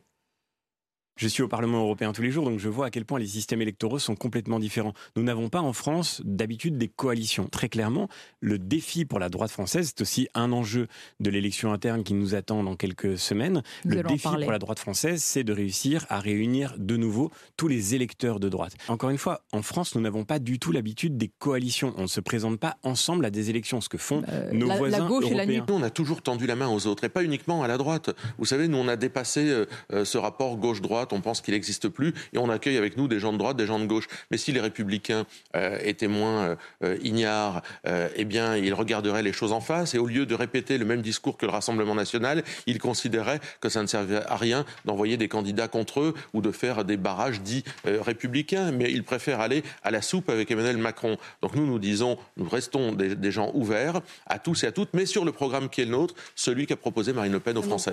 Bon, nous restons ouverts, mais ils sont horribles. Je ne sais pas si l'union des droites, c'est pour demain. En tous les cas, Jenny Bastier, c'est très intéressant de voir ce qui s'est passé en Suède. Une campagne centrée bon, sur des thèmes de délinquance et d'immigration. Beaucoup de Suédois disent stop. L'union des droites, c'est faite en tous les cas. Oui, l'union des droites, mais pas seulement, parce que si vous regardez, avant l'été, il y a eu des émeutes en Suède euh, liées à. En fait, il y avait un, un, un, polémiste anti-islam qui avait fait euh, des conférences, ça a déclenché des émeutes dans les banlieues en Suède avec euh, des, euh, des, descendants d'immigrés ou des immigrés qui ont manifesté, qui ont mis le feu aux voitures, etc. Et ça a créé tout un débat sur l'immigration. Et là, la première ministre, qui était social-démocrate, a dit euh, l'intégration a échoué face à l'immigration massive. Donc le constat, euh, il est partagé par l'ensemble de l'arc politique en Suède et pas seulement par la droite radicale ou par l'extrême droite. Simplement, effectivement, ils ont échoué à donner des réponses à ce constat qu'ils ont formulé. Mais ce qui est intéressant, c'est à quel point même la gauche là-bas, ou la, gauche social-démocrate, a pris conscience du problème de l'immigration, tout simplement parce qu'il euh, il est absolument euh, massif. On est passé de 2% euh, d'immigration au, milieu des années 80 à aujourd'hui à peu près 20% de la population, selon certaines estimations. Et effectivement, les Suédois disent il y, en a, y en a marre, surtout que la Suède n'a jamais été une terre d'immigration. ça a toujours été un, un, peuple relativement homogène jusque dans les années 80, donc ça a été très rapide, très brutal, peut-être encore plus euh, que dans les pays européens ou anglo-saxons. Euh, et donc, effectivement, il y a un ras-le-bol euh, qui se traduit par aujourd'hui cette, montée en puissance du parti. du parti de droite radicale, je ne sais pas comment il faut l'appeler, mais mhm. en tout cas, c'est vrai que c'est clairement la question de l'immigration qui, qui aujourd'hui ressurgit à la surface. C'est intéressant ce que vous décrivez sur le diagnostic immigration incontrôlée, intégration ratée ou en tous les cas en panne, multiculturalisme qui progresse. La Suède est revenu sur quand même, non pas un modèle, hein, parce qu'il n'a pas été, euh, mais est revenu sur tout ce qui a été fait pendant des années. C'est un retournement, un renversement, avec tout l'arc politique qui est derrière. Ce sont les démocrates suédois, enfin les sociodémocrates justement, les sociodémocrates suédois qui, un peu tard, effectivement, euh, se sont rendus compte euh, que la politique d'immigration qui était la leur depuis une trentaine, quarantaine d'années, en fait depuis les années 80, je crois, est une catastrophe. C'est même surprenant d'ailleurs que le parti de droite euh, radicale, je ne sais pas comment est-ce qu'on doit l'appeler, en tout cas il s'appelle les démocrates suédois, c'est un joli nom, euh, qui fait 21% et qui aujourd'hui est la deuxième force du pays et la première force politique à droite en Suède, il est surprenant qu'elle ne fasse que 21% quand on sait qu'effectivement un cinquième des Suédois sont nés à l'étranger, qu'un tiers de la population suédoise euh, a une origine, des Suédois ont une origine étrangère. Donc, si vous voulez, le grand remplacement dont on parle euh, en France, euh, en fait, il a une réalité en Suède et il est beaucoup plus rapide et surtout beaucoup plus soudain que, que je le dis en France ou en Belgique ou en Allemagne. Donc, j'ai envie de vous dire, c'est presque normal ce qui se passe maintenant. Il va falloir néanmoins regarder dans les détails si cette coalition peut tenir, parce que la majorité qui a été obtenue hier par la droite ou le bloc de droite en constitution avec quatre grandes forces à droite est un bloc euh, assez, euh, assez ric-rac. Je crois que c'est 176 députés contre 173, quelque chose comme ça. Donc il faut voir, ça va tenir oui, mais c'est la recette, là, finalement. Vous avez raison de voir la suite, mais la recette euh, est en passe de marcher quand même. La recette en passe de marcher. Pour ça que les... Non, vous n'êtes pas d'accord? Non, mais François-Xavier Bellamy avait raison de rappeler que nous ne sommes pas du tout dans le même logiciel politique et que enfin, s'inspirer finalement de, des systèmes de coalition, on peut penser à l'Italie aussi, où l'alliance des droites est en, en voie aussi de peut-être conquérir le pouvoir prochainement. Euh, mais ce sont des systèmes politiques qui n'ont rien à voir avec, les, avec, le nôtre, qui est un système majoritaire. À mon avis, le modèle en France, c'est plutôt, ce euh, c'est plutôt l'Angleterre et c'est plutôt euh, ce qu'a fait Boris Johnson au Royaume-Uni, c'est-à-dire prendre en charge la révolte populiste à l'intérieur d'un parti de droite traditionnel. Ou ce qu'a fait Donald Trump aux États-Unis. à mon avis, ce modèle est plus valable pour la France. Là où je suis pas tout à fait d'accord, c'est que la droite en fait s'interdit de penser que ces coalitions sont possibles parce que la gauche, à, l'inverse, euh, quand bien même leurs divergences. c'est une culture.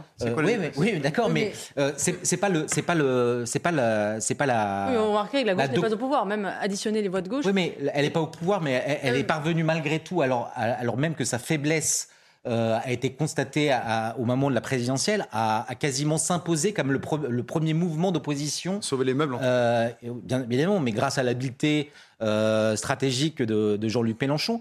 Mais c'est possible, c'est un chemin qui est possible. Mais, intellectuellement, philosophiquement, aujourd'hui, la droite s'interdit. Il m'a dit tout de suite que c'était pas ni la gauche ni la gauche. Il y a un tabou, mais on peut aussi regarder du côté du Danemark. C'est ça qui est intéressant, c'est des, euh, des sociaux-démocrates et c'est intéressant parce qu'ils ont mis en place justement une, politique extrêmement ferme, extrêmement drastique. Une, mais comment vous l'expliquez non, vous expliquez aujourd'hui cette transformation des sociaux-démocrates, que ce soit au Danemark, que ce soit en Suède, avec euh, des euh, constats. Ce ne sont pas des, sont pas des puissances coloniales, donc ils n'ont pas le ah. refoulé colonial que nous avons dans les mm. pays euh, enfin, notamment aux États-Unis et en France, qui fait que nous nous sentons coupables vis-à-vis des, immigrés que nous accueillons pourtant très généreusement sur notre pays. Donc je pense qu'il y, a cette dimension-là. Euh, et donc il n'y a pas toute cette histoire qui empoisonne finalement euh, les relations, même entre, avec les pays de départ. Euh, il n'y a pas euh, toute l'histoire pesante de la Seconde Guerre mondiale. Je pense qu'il y a un rapport à l'histoire très très différent. Et donc il n'y a pas ce tabou, par exemple, de l'alliance avec euh, l'extrême droite ou la droite radicale dans ces pays-là. Et on voit bien qu'au Danemark, par exemple, ponctuellement, la droite extrême peut, peut, participer à tel ou tel projet de loi ou même à tel ou tel gouvernement sans que ça fasse un scandale immense. Et je pense que ça vient d'un rapport à l'histoire très différent. Ensuite, votre avis? Oui. Oui, ah, ah, tout à fait. Là-dessus, effectivement, c'est une culture politique qui est tout à fait différente. Pour autant, une culture politique, là, je reviens sur les propos de François-Xavier Bellamy, qui en fait a éludé votre question euh, ce matin, euh, parce qu'en fait, on, hein. voit, on voit qu'on a un bloc de droite, on va, on va l'appeler libéral-conservateur, sur euh, s'il y a un gouvernement à droite, en Suède, c'est ça. C'est-à-dire les libéraux vont prendre les questions économiques euh, en main et la droite sécuritaire va prendre le ministère de la Justice et l'Intérieur. C'est comme ça que ça va se passer. Et cette coalition, elle risque de diriger. Là, François-Xavier Lamy, il est embêté pour répondre parce qu'il a un parti politique LR qui est complètement aux abois, qui s'est ramassé aux dernières élections présidentielles et aux élections législatives. Mais, mais, mais si vous voulez, il voit bien que leur seule porte le seul porte de sortie, c'est quand même de s'allier avec un parti, que ce soit euh, Reconquête ou que ce soit le Rassemblement national, parce qu'aujourd'hui, ce parti est vieillissant dans tous les sens du terme, euh, sur le plan de ses cadres et sur le plan de son électorat euh, aussi, et, c'est sa porte de sortie, sa porte de survie même. Trois défaites, mais c'est ce que je lui ai rappelé, trois défaites à la présidentielle. Plus une nouvelle idée, mm. plus, plus de 109, pas de projet encore. Et quand j'ai posé la question, euh, François-Xavier Bellamy, qui s'y connaît en termes d'idées quand même euh, et de combat culturel, me dit oui, euh, on est en train, on va y penser. Mais s'il est honnête, il vous répondrait que c'est une nécessité. Mais il ne le peut pas parce qu'il n'a pas la capacité aujourd'hui, à l'intérieur de son parti politique, et a fortiori un an et demi avant les élections européennes, je vous rappelle, c'est lui qui a conduit la liste aux élections européennes en 2019, mais, peut-être que lui, enfin je ne sais pas, je sonde pas les cœurs et les reins, à mon avis, c'est quelqu'un d'intelligent, François-Xavier Bellamy, euh, mais je pense qu'il s'aveugle un peu. Il sait que son parti politique va mourir s'il n'y a pas de coalition. Mais Moura, c'est une coalition également. on évoquait... avec une alliance avec le Rassemblement national de LR, ce serait la disparition de LR. Ce serait la construction d'une nouvelle force politique. Ce serait la disparition de LR. Ce serait mais la question, veulent-ils arriver au pouvoir pour être euh, mais tout à l'heure l'hégémonie, euh, le magistère moral de la gauche, elle continue de l'exercer en, en rendant impossible une coalition entre euh, la droite libérale et conservatrice et euh, un RN. Et, et, en fait, le cordon sanitaire tel qu'il avait été imaginé par François Mitterrand et et, tel que euh, Jacques Chirac l'a accepté, il s'est soumis finalement aux règles imposées par la, par la gauche, continue, bon gré mal gré, de perdurer. Alors, Éric Zemmour, interrogé hier sur ce sujet, a dit que la droite, à chaque fois, c'est son expression, se déballonner, euh, justement, et qu'une fois au pouvoir, elle n'applique pas du tout euh, tout ce qu'elle a dit, elle ne met pas en, musique tous ses discours de, fermeté. Alors, lui, la fermeté, hier, il en a usé. Certains diront, mais pas ses partisans, qu'il en a abusé. Je voudrais qu'on revienne quand même sur euh, le mot qu'il a théorisé, peut-être que ce sera aussi son prochain livre, du grand endoctrinement avec le grand déclassement et le grand remplacement comme conséquence. Écoutons-le en longueur à ce sujet. Les explications. J'ai parlé du grand remplacement, j'ai parlé du grand déclassement, mais je veux aussi vous mettre en garde contre le grand endoctrinement. Le grand endoctrinement, c'est même la cause des deux autres. C'est lui qui permet notre déclassement et qui permet notre remplacement. Le grand endoctrinement, c'est le troisième grand danger contre lequel je veux que nous luttions chez Reconquête, et je vais vous dire comment. Que peut-on opposer à l'idéologie? La vérité, les faits, le réalisme, le réel, la sortie de leur tunnel, le chemin à suivre. Nous ne sommes pas des rêveurs, nous ne sommes pas des idéologues, nous ne sommes pas des romantiques qui se complaisent dans l'idéal. Nous savons ce que nous voulons, nous savons ce qu'il est encore possible de faire, nous savons où nous voulons aller. Voilà, dans un champ de Gréoux-les-Bains, c'est dans les Alpes de Haute-Provence, euh, Éric Zemmour a dénoncé ce grand endoctrinement. On a l'impression, est-ce que c'est le cas, que c'est le combat culturel qu'il lance et qui l'intéresse plus que, le combat politique? C'est d'abord le combat culturel qu'il faut gagner pour imposer. Oui, mais ça fait, euh, ça fait dix ans que la droite parle de combat culturel. Euh, je me souviens, on, avait ah bah. commencé à en parler au moment de la manif pour tous. Avec votre livre sur la guerre des, idées. Oui, j'en parle dans, mon livre, mais je veux dire, ça fait dix ans que l'idée du gramschisme culturel, de la du combat euh, des idées qui, qui serait le préliminaire à la conquête des urnes. Tout ça, c'est dans l'air du temps. Et je me souviens très bien que, justement, un grand, au grand Raoult euh, des droites euh, qui avait été organisé à Paris, Robert Ménard avait dit on a marre du. Bon, il a quand même beaucoup changé d'avis, Robert Ménard, mais il avait dit quelque chose à l'époque. Il avait ah dit, il avait dit, il avait dit on a marre du combat culturel. Maintenant, il faut conquérir le pouvoir. Et je trouve qu'il n'avait pas tort, en tout cas, de, de, dire ça à ce moment-là. C'est-à-dire que je trouve qu'il y a une droite qui pense, justement, vous disiez, pas, pas, pas d'idées, euh, la, droite LR, mais je trouve qu'aujourd'hui, il y a trop d'idées à droite et peut-être pas assez de manière de, stratégie, de conquête du pouvoir, de réfléchir à comment, finalement, euh, on, offre des solutions aux Français et surtout, on, prend le pouvoir, enfin, on conquiert le pouvoir, pardon. Euh, et il y a beaucoup de, cette idée du combat culturel et aussi quelque chose d'assez facile. On peut s'enivrer aussi de, la conquête des idées parce que c'est peut-être euh, euh, là où en tout cas Éric Zemmour a été très très bon et où il, est, a manie les mots, il manie les concepts, on le voit encore avec le grand endoctrinement, mais aussi le, francocide dont il a parlé. Euh, mais est-ce que, que ce, ce qui manque pas justement à cette droite-là, c'est plutôt d'élargir son spectre et d'essayer d'aller chercher les électeurs et d'avoir une véritable stratégie de, conquête du pouvoir plutôt que ah oui, là vous remettez en cause tout le logiciel. Parce que, moi, ce que je trouve intéressant dans ce que dit quand même Éric Zemmour, c'est que euh, au lendemain de, la défaite, de sa défaite à la présidentielle et législative, on avait l'impression que, euh, par une sorte de paresse intellectuelle, euh, il, ne justifiait son, échec par le simple fait du surgissement de la, guerre et de l'invasion de l'Ukraine.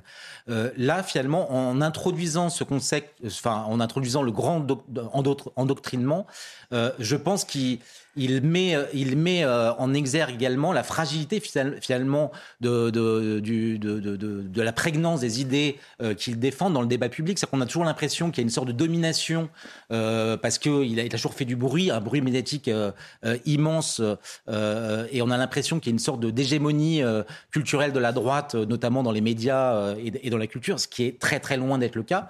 Et en fait, les esprits euh, n'ont pas été euh, préparés suffisamment, en tout cas, à accepter et tolérer euh, le, bruit et la fureur d'Éric Zemmour pendant, pendant cette campagne présidentielle, où la plupart de ses propositions suscitaient un tollé, notamment dans les, dans les médias. Donc je pense que cette, ce, ce grand endoctrinement, il est là. Moi, je crois, par exemple, sur la question de l'immigration, qui est une question, on le sait, qui intéresse beaucoup Eric Zemmour, euh, l'opinion, elle a été gagnée à cette cause-là. Enfin, elle, elle parce qu'il a dit, le réel, les faits sont là, et on voit dans toutes les études d'opinion que les Français sont d'accord pour euh, poser des limites à l'immigration. La question, c'est comment, pourquoi, et oser faire, en fait, aujourd'hui. C'est qu'on voit bien, c'est un problème qui est politique. C'est-à-dire que les dirigeants savent très bien que les Français sont pour, mais ils ne savent, soit ils ne savent pas comment agir, soit ils n'osent pas, finalement, euh, briser un certain nombre de tabous. Mais je pense que le combat culturel sur ces questions-là, il a largement avancé. Bon, à, gauche, il a l'air d'avancer plus rapidement grâce à Fabien Roussel. On va en parler dans quelques instants. La gauche du travail face à la gauche des allocs. Fabien Roussel est devenu l'ennemi public numéro un, j'exagère à peine, considéré comme étant le facho, l'extrême droitisation de la gauche vient par lui. Évidemment, ce sont les insoumis et les socialistes aussi euh, qui s'y mettent. On va voir un petit peu ce qu'il a dit et le l'avalanche de réactions. Et puis on va continuer à suivre aussi évidemment l'actualité euh, euh, de la couronne oblige le voyage et le vol de Charles III, le roi qui va se poser. Ce sera dans quelques instants euh, à Édimbourg. On vous racontera un petit peu tout le décorum autour de cette procession et l'hommage qui sera rendu à la reine. A tout de suite. Cette image en direct de l'avion du roi Charles III qui va bientôt s'immobiliser sur l'une des pistes de l'aéroport d'Édimbourg. Le roi qui arrive pour assister évidemment à la procession euh, du cercueil de la reine Elisabeth II qui va s'élancer depuis euh, le palais euh, tout à l'heure euh, d'Holyrood et qui va aller jusqu'à la cathédrale Saint-Gilles, un moment très attendu sur place et tout l'adieu écossais à la reine en train de se poursuivre, de se décliner avec tout un décorum extrêmement millimétré, précis, avec une liturgie étudiée évidemment à la, minute près. Je vous rappelais donc cette longue procession durant laquelle, et tout à l'heure notre journaliste Régine Delfour nous en parlait, de nombreux Écossais, puis Britanniques au sens large, vont rendre un dernier hommage à la reine. Ils pourront ensuite se recueillir devant la dépouille de la reine. Elle sera installée en cette cathédrale euh, Saint-Gilles. Il est vrai que nous suivons euh, depuis euh, tout à l'heure à la fois le discours du roi Charles III au Parlement britannique. Nous avons suivi non pas évidemment le vol de l'avion, mais son décollage et son atterrissage. Ce sont des moments qui sont scrutés par les Britanniques. De l'autre côté aussi, du côté français et, et ailleurs, nous avons parlé, Eugénie Bastier, à la fois et c'est Raphaël Steinville qui disait d'une forme de liturgie, d'un décorum qui va allier évidemment le faste et la grandeur. Ce sera le point d'orgue lundi 19 septembre avec les funérailles de la reine. Et tout cela est tout à fait normal, admis. Ce faste, cette grandeur, cette puissance colle parfaitement et nous la commentons nous-mêmes de manière tout à fait normale. Oui, c'est assez fascinant et c'est vrai que en ces, temps-ci, j'envie un peu les Britanniques pour, euh, cette espèce de mise en scène du pouvoir, cette liturgie qui les réunit. Et quand on voit cette monarchie qui a mille ans, euh, ans d'histoire, on peut être que jaloux et, peut-être amer euh, par rapport à notre propre histoire qui a été en effet cassée en deux par la Révolution française et qui a ce point de rupture qui, fait que nous n'avons pas plus cette unité nationale. Alors même que en Angleterre, on a coupé des têtes de rois peut-être plus souvent que chez nous, mais c'est vrai qu'on a ce, cette espèce de rupture, cette césure dans notre histoire qui fait que nous avons finalement euh, toujours ces deux France qui s'opposent, qui n'ont jamais réussi finalement totalement à se, réunir.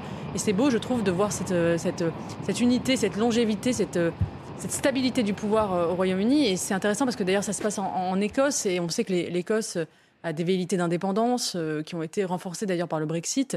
Euh, puisque la, euh, Sturgeon, euh, la, la, je sais pas comment on appelle ça, la première ministre écossaise, a, proposé un nouveau référendum et, le fait que même l'Écosse, que la reine soit morte là-bas et que l'Écosse se mette à célébrer cette reine montre finalement que le rôle d'unité que, joue la monarchie, parce que malgré ses velléités d'indépendance, il célèbre la reine et c'est quand même un trait d'union qui les relie au, Royaume-Uni. et c'est cette royauté hein, finalement qui fait ce trait d'union et cette unité. Évidemment, nous, on regarde ça depuis une France qui est aussi euh, archipélisée. Euh, Pierre Gentier, qu'on a souvent décrit, hein, ces îlots, ces archipels euh, français. Alors, ce n'est pas pour autant que la monarchie réussit comme ça d'un coup de baguette magique à, tout unifier. Malgré tout, ça reste, ça reste un, ciment qui nous manque aussi qui nous manque, oui, peut-être. Si vous dites ça, ça ne veut pas dire forcément que vous regrettez le roi de France. Non, pas du tout. Mais on regrette. C'est une recette. C'est pas une boutade, mais c'est qu'on on regrette effectivement, euh, ou plutôt on envie, ce point d'unité, ce point de convergence de tous les Britanniques, de toute la tradition britannique, sur un seul homme ici maintenant, puisque c'est un roi et avant euh, une seule reine.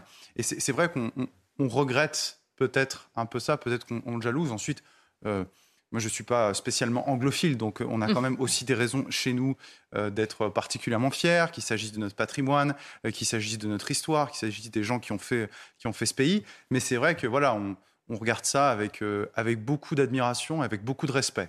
Mais ce qui est particulier, c'est qu'on parle d'unité. C'est un mot qui revient souvent pour parler évidemment de, des conséquences de ce que symbolise la, la monarchie britannique. Mais en même temps, c'est un pays qui a connu combien de premiers ministres, là, avec une crise politique assez incroyable. Le départ de Boris Johnson, c'est aussi une société multiculturaliste et qui, depuis euh, des années, donc qui est aussi très fracturée. Et pourtant, ça tient malgré tout ça.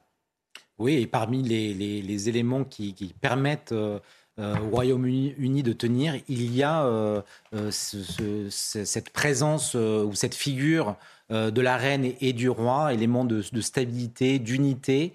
Euh, qui permet, euh, qui permet au, Royaume-Uni de, de, tenir malgré les difficultés, parce qu'il faut quand même le, souligner encore une fois, euh, le pays, le Royaume-Uni dans son ensemble connaît des difficultés similaires, sinon plus importantes que celles que la connaît la France aujourd'hui.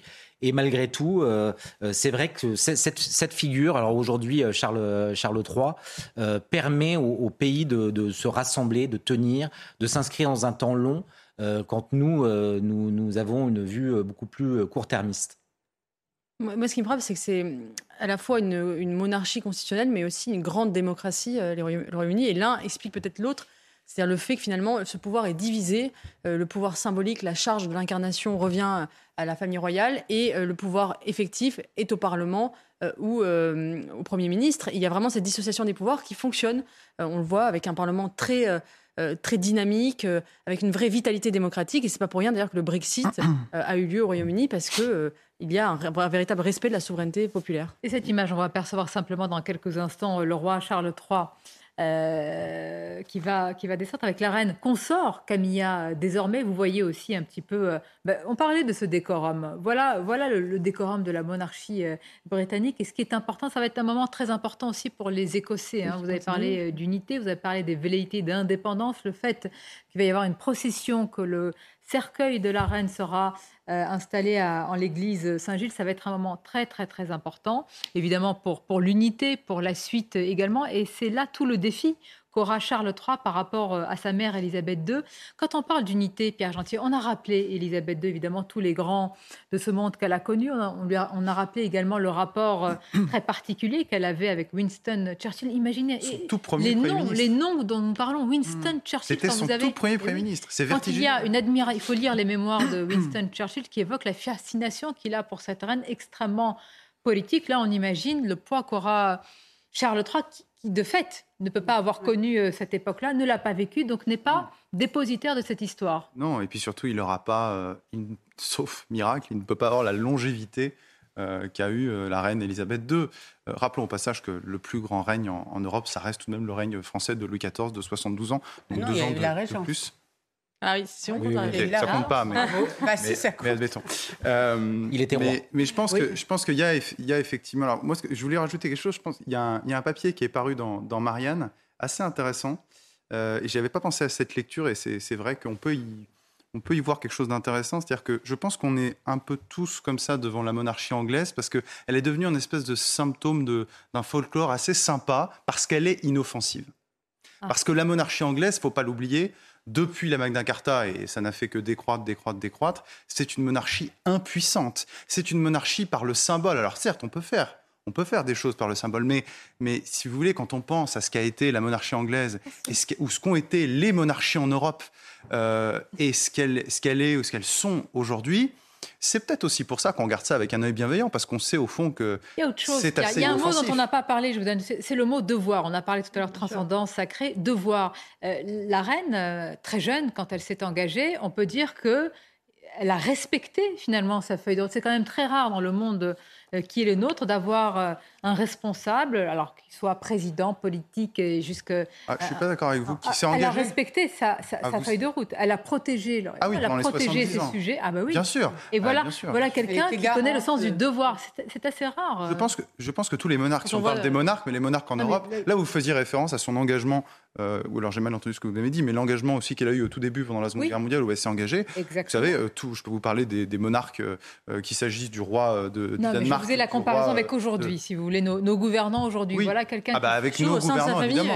Ils n'ont pas tous été de, enfin, respectueux de, cette, de ce devoir. Nous sommes d'accord. réserve et, de, et malgré tout, elle a réussi à conserver cette unité-là. Moi, je pense que la fascination, nous, nous rappelait euh, que le, le, les, Britanniques nous avaient précédés euh, et qu'ils avaient, euh, avant nous, décapité et avaient été régicides avant, avant la France. je crois que c'était en 1649, c'était Charles Ier et il avait été jugé coupable de haute trahison. Donc, euh, euh, euh, on lui avait coupé la tête à cette période. Et donc, voilà, ça, c'est quand même ce, rapport à la, à la fidélité. Et pour en revenir à ce qu'incarnait Élisabeth II, c'est qu'elle a été fidèle à son devoir de, de, reine. et je pense qu'il n'en sera pas, il en sera exactement de même avec Charles. Et en tout cas, ses premiers mots, euh, c'est pour rappeler le serment euh, qu'il euh, qu'il fait à, son peuple.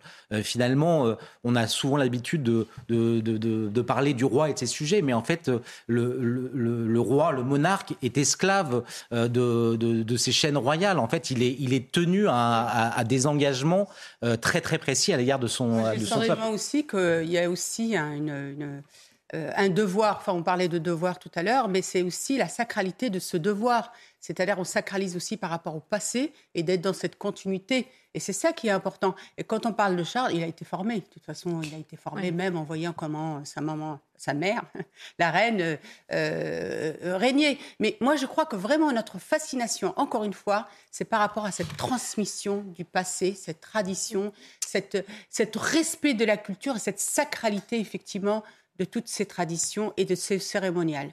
Moi, il y a quelque chose qui me fascine dans l'histoire euh, de la monarchie britannique, c'est que les trois plus grands règnes ont été des règnes de femmes. Oui. Trois reines, Elisabeth Ier, Victoria, Elisabeth II. Euh, et alors, euh, alors qu'en France, c'est vrai qu'on n'a jamais eu, la même place pour, pour les femmes de pouvoir. Et trois premières ministres, d'ailleurs, Margaret Thatcher, Theresa May et Liz Truss, qui sont trois premières ministres Tory, comme quoi la gauche la plus progressiste n'est pas celle qui pousse le plus en avant les femmes au pouvoir, en réalité, c'est la monarchie et c'est le parti Tory qui ont mis les femmes au pouvoir en Angleterre. Je vous ai un petit clin d'œil amusant. Alors, on ne le voit pas là parce qu'on attend la sortie du roi Charles III de, l'avion, mais nous avons vu euh, tout à l'heure la voiture avec, c'est très important, le, drapeau, en tout cas l'étendard royal d'Écosse. On le connaît avec ce, lion. Hein. Il est appelé le lion euh, rampant.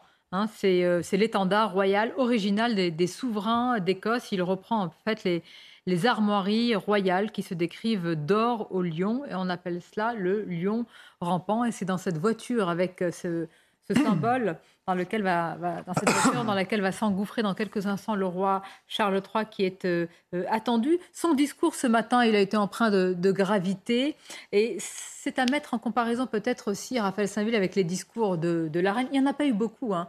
Il y en a eu à des moments particuliers. L'un de vous l'a évoqué tout à l'heure, en pleine crise sanitaire pandémique, quand elle arrive comme ça, elle parle quatre minutes, alors que nous avons nos gouvernants en Europe qui ont fait des discours parfois de, deux heures pour expliquer parfois mm. combien il était important d'être séparé d'un mètre euh, pour la distanciation sociale. Quatre minutes, pardonnez-moi. Et voilà, le roi Charles III qui descend de l'avion, la reine consort Camilla qui va probablement euh, le suivre. Il va s'engouffrer dans cette voiture. On va suivre le cortège, on va voir évidemment, et va rejoindre Régine Delfour qui va nous en parler. Mais je vous disais, les discours sont très importants. La reine Elisabeth II, Raphaël, quatre minutes qui ont saisi le peuple britannique et bien au-delà. Il a été commenté partout ce discours. C'était Pierre Gentillet qui rappelait ce discours, effectivement, euh, au discours souvent bavard, euh, euh, qu'ils en perdent leur force. La reine Elisabeth était beaucoup plus sobre. Alors c'est vrai que la plupart de ces discours étaient des discours écrits, écrits par d'autres, et on pense notamment lorsqu'il y a des des, euh, je crois que c'est le Premier ministre qui, qui, a écrit le, discours et qui est lu par la reine. Mm, mm. Euh, mais dans ses rares expressions publiques, c'est vrai qu'elle a toujours été d'une extraordinaire sobriété. Moi, ce qui, me frappe, c'est la distinction entre l'essentiel et l'éphémère et le provisoire. C'est-à-dire que, par exemple, nous, en France, effectivement, le président de la République est celui qui va faire des grands discours euh, quasiment métaphysique sur l'essence de la nation, sur la fin de l'abondance, euh, très théorique, et en même temps celui qui va vous, qui va vous dire euh, faites votre troisième dose, n'oubliez pas de mettre porter votre masque, et des choses extrêmement techniques, technocratiques, concrètes de la vie quotidienne. Et cette dissociation du pouvoir entre, d'un côté, le souverain qui, qui, incarne la nation et qui est en charge finalement de l'essentiel et de la permanence, et finalement le Premier ministre, en tout cas le pouvoir exécutif qui gère le quotidien des choses, je trouve que c'est une distinction qui est intéressante et on gagnerait à s'en inspirer. En, faisant, en refaisant d'ailleurs notre président de la République, une sorte de, roi. Le lion rampant, évidemment, avec la couleur jaune qui flotte au-dessus de, la voiture dans laquelle s'est engouffré euh, euh, Charles III. C'est parti, nous, allons suivre le, cortège. Alors, on a rappelé hein, ces derniers jours les immenses, enfin, les défis de Charles III, avec un défi aussi de continuité et de d'incarnation. Euh, Pierre Gentier, c'est difficile quand on a eu une mère, une reine qui a incarné l'histoire, qui a représenté l'histoire. Comment on peut soi-même, en ayant les pieds bien dans la société qui est la nôtre aujourd'hui, avec sa modernité, incarner quand même cette continuité comment, comment on peut faire ça en même temps, très particulier dans la monarchie britannique? C'est très, euh, c'est très compliqué. Alors là, effectivement, pour le coup, c'est une boutade, j'aimerais pas être à la place de Charles III, parce que succéder effectivement à Elisabeth II, c'est sans doute une des épreuves les plus difficiles de tout de tous les monarques, parce qu'effectivement, son, règne a, marqué les Britanniques. Euh, il s'est étendu sur. Euh, elle, a vécu des périodes clés en plus de, l'histoire britannique. Elle a vécu la Seconde Guerre mondiale, elle a vécu la décolonisation. Elle a eu, je le rappelle, son tout premier Premier ministre, c'était quand même Winston Churchill. Moi, je trouve ça vertigineux dans l'histoire de, nous dire qu'il y a quelques jours euh, est morte la, reine dont, dont le Premier ministre était Winston Churchill. C'est un peu comme si voilà, Winston Churchill venait encore de mourir. Enfin, moi, je, sens l'histoire à travers, à travers la, mort de, cette femme. Et, rappelons aussi d'ailleurs que c'est le XXe siècle qui se, qui se mm. termine. Il y a eu quelques jours avant la mort de Gorbatchev. Mm. Et, c'est vrai que la mort de Gorbatchev rajoutée à celle d'Elisabeth II, on a vraiment l'impression qu'on c'est une banalité de le dire, mais oui, évidemment, on change d'époque, on passe à quelque chose d'autre. Euh, c'est vertigineux. Mais ceci, Charles III a quand même connu euh, un certain nombre de, choses. Il a, il a 73 ans aujourd'hui. Il avait 3 ans. Alors, il n'a aucun souvenir, dit-il, du sacre de sa, de sa mère, si ce n'est qu'il avait les cheveux euh, gominés. je crois qu'il confiait ça. Mais, mais, mais bon, à 73 ans, il a quand même, à défaut d'avoir été un acteur, ça a été un témoin de, de premier plan quand même de cette histoire qui s'est déroulée sous ses yeux.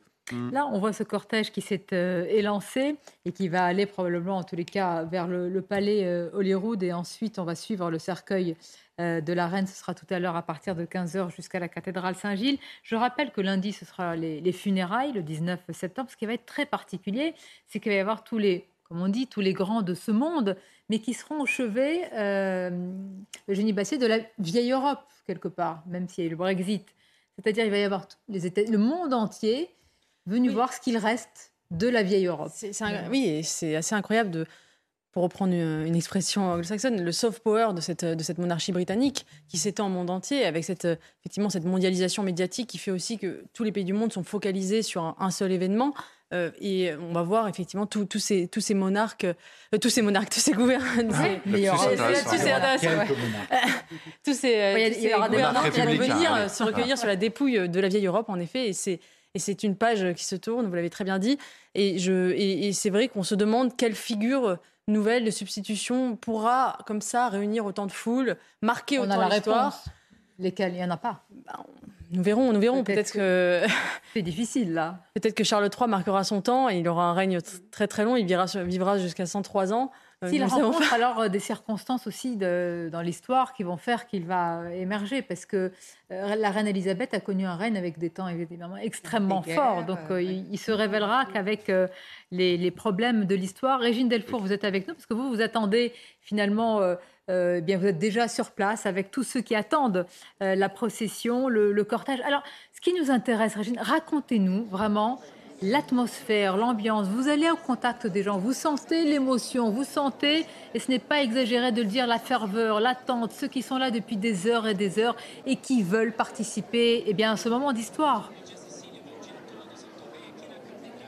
Oui, ben exactement. En fait, euh, Sonia, il y a une femme qui me disait que c'était un moment historique et évidemment, il fallait pas le rater ce moment puisque euh, il n'y aura plus de reine, hein, puisque il y a le roi Charles, il y aura le, prince William et le prince George après qui vont régner. Donc euh, pendant des décennies, il ne devrait plus y avoir de reine. Donc pour eux, c'est un moment historique et cette reine, ils l'aimaient puisque nous sommes en Écosse. Elle était à moitié écossaise par sa mère, la Queen Mum, et elle, elle aimait tellement l'Écosse que pour eux, c'est une fierté qu'il y ait ce, ce passage ici, qu'elle soit morte en Écosse, parce que jamais, jamais ils auraient pu penser pouvoir avoir ce moment où le roi, le roi euh, Charles III, va arriver en procession derrière le cercueil de sa mère avec euh, la reine consort euh, Camilla. Ils vont donc monter le Royal Mile toute la foule va pouvoir les voir et, les acclamer et rendre un dernier hommage à la reine. Et puis surtout, c'est ce moment à partir de 18h où, où, tout le monde, ils vont pouvoir, le public va pouvoir rendre hommage devant, euh, la dépouille de la reine. Et, ils nous le disent, ils nous disent, on, a grandi avec cette reine,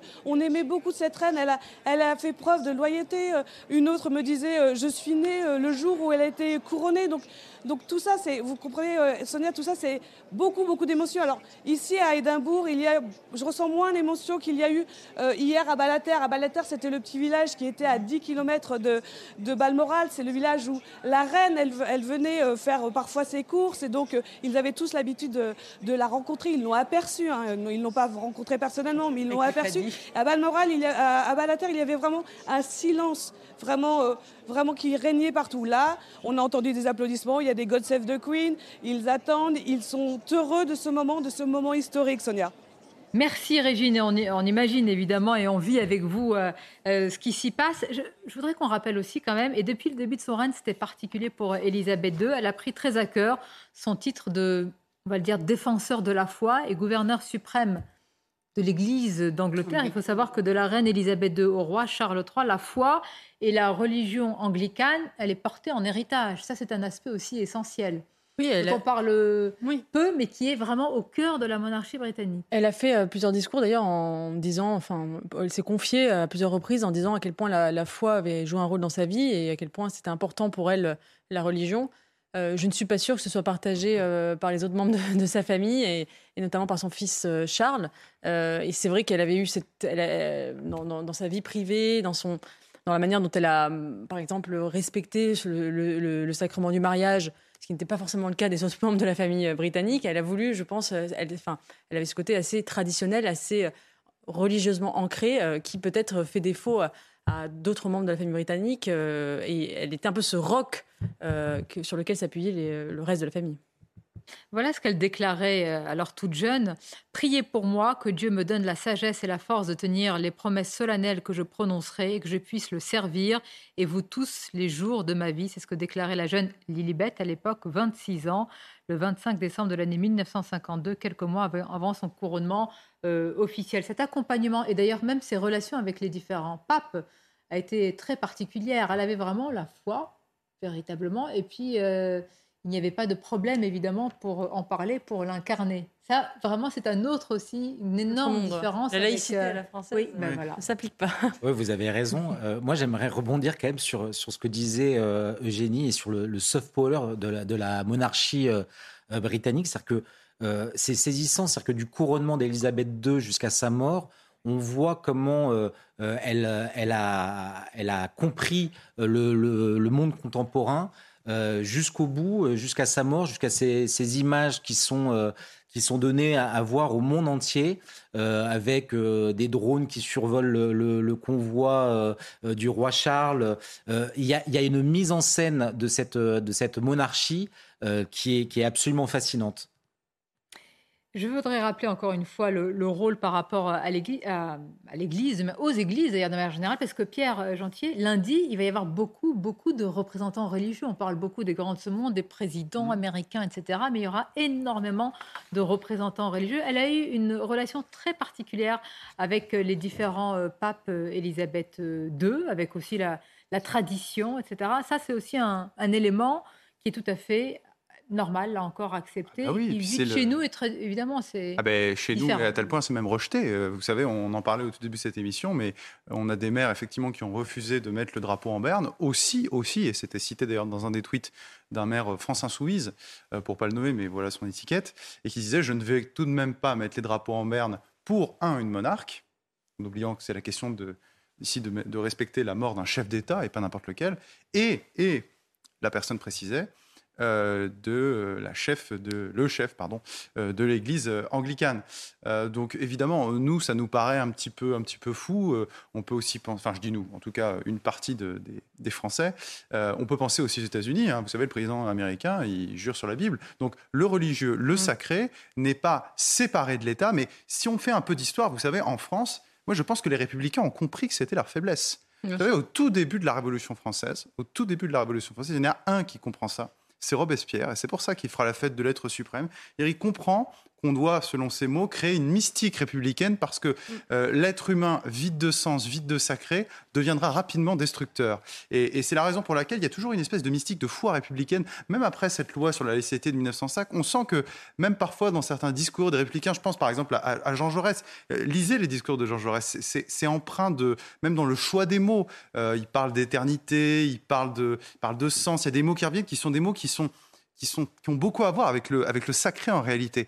Euh, donc on ne peut jamais complètement s'absoudre du sacré, on ne peut jamais complètement le séparer. Bah, ici, la monarchie, elle ne l'a pas séparé. Nous, en France, on a essayé de le séparer, mais comme le naturel, il revient au galop. Et on peut d'ailleurs se demander si euh, le fait qu'en France, justement, il y ait une dissociation du pouvoir temporel et du spirituel très tôt, même à l'intérieur de la monarchie, ça n'a pas causé la mort de la monarchie elle-même au bout d'un moment, parce qu'effectivement, quand on dissocie euh, le sacré du pouvoir, qui sont intimement liés, eh bien finalement on finit par se faire couper la tête soi-même parce que on ne il y, a, plus, cette transcendance. Euh, et, c'est encore une fois le, un peu le miracle de la monarchie euh, constitutionnelle euh, britannique. C'est effectivement c'est ce, temporel et ce spirituel qui sont unis mais en même temps les pouvoirs sont bien dissociés un pouvoir symbolique d'un côté et un pouvoir exécutant de l'autre. Bah, c'est surtout qu'il y a quasiment, enfin, la monarchie anglaise, c'est une monarchie euh, qui a un fort pouvoir symbolique, très fort, mais un mm. pouvoir politique qui est néant. Vous le rappeliez, Raphaël de Steinville, euh, Raphaël Steinville, pardon. Je vous ai anobli, vous voyez, c'est, la journée.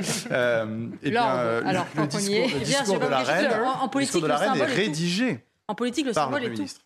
Oui, il est tout, mais en même temps. Vous voyez, je pense que là, je ne peux pas dire du mal de la reine, évidemment, mais je pense que on verra comment l'histoire euh, jugera euh, cette reine. Et quand vous parliez euh, tout à l'heure de que la mission d'un monarque, c'est de protéger son peuple, je ne suis pas sûr qu'en 70 ans, le peuple britannique ait été bien protégé, en, particulier c'est ce qu'il ressent. multiculturalisme. C'est ce qu'on ressent aujourd'hui. On verra dans le temps de l'histoire. Oui, mais alors, elle n'a pas d'emprise sur l'évolution de la société. Pourquoi n'a-t-elle rien dit Regardez, c'est exactement, ce que j'ai dit. C'est exactement ce que disait Eugénie Bastier. Elle a un pouvoir symbolique. Quand on a un pouvoir symbolique, sur ces sujets-là. Mais justement, si elle s'exprime, si elle s'était exprimée, elle aurait eu du poids. Voyez-vous, typiquement sur la situation du Par la manière dont elle a conservé la tradition, n'a-t-elle pas répondu à Justement, c'est quoi la conservation de la tradition? C'est aussi la conservation du peuple? C'est aussi la conservation de son intégrité par rapport au multiculturalisme? Je ne veux pas qu'on parle de ça aujourd'hui parce que, en l'occurrence, c'est pas le moment. et euh, voilà, la, reine est décédée. Mais c'est une des missions du monarque de protéger son peuple. Et je pense qu'elle a failli. Bon, en tous les cas, c'est pas ce que pense, mais ça, c'est votre avis évidemment, euh, le peuple britannique. Pourquoi je parlais de, sacré et de spiritualité? Je pense, elle a connu, je crois, quasiment tous les papes quand même, mais je crois qu'elle a connu les cinq derniers papes. Elle avait une relation particulière avec certains.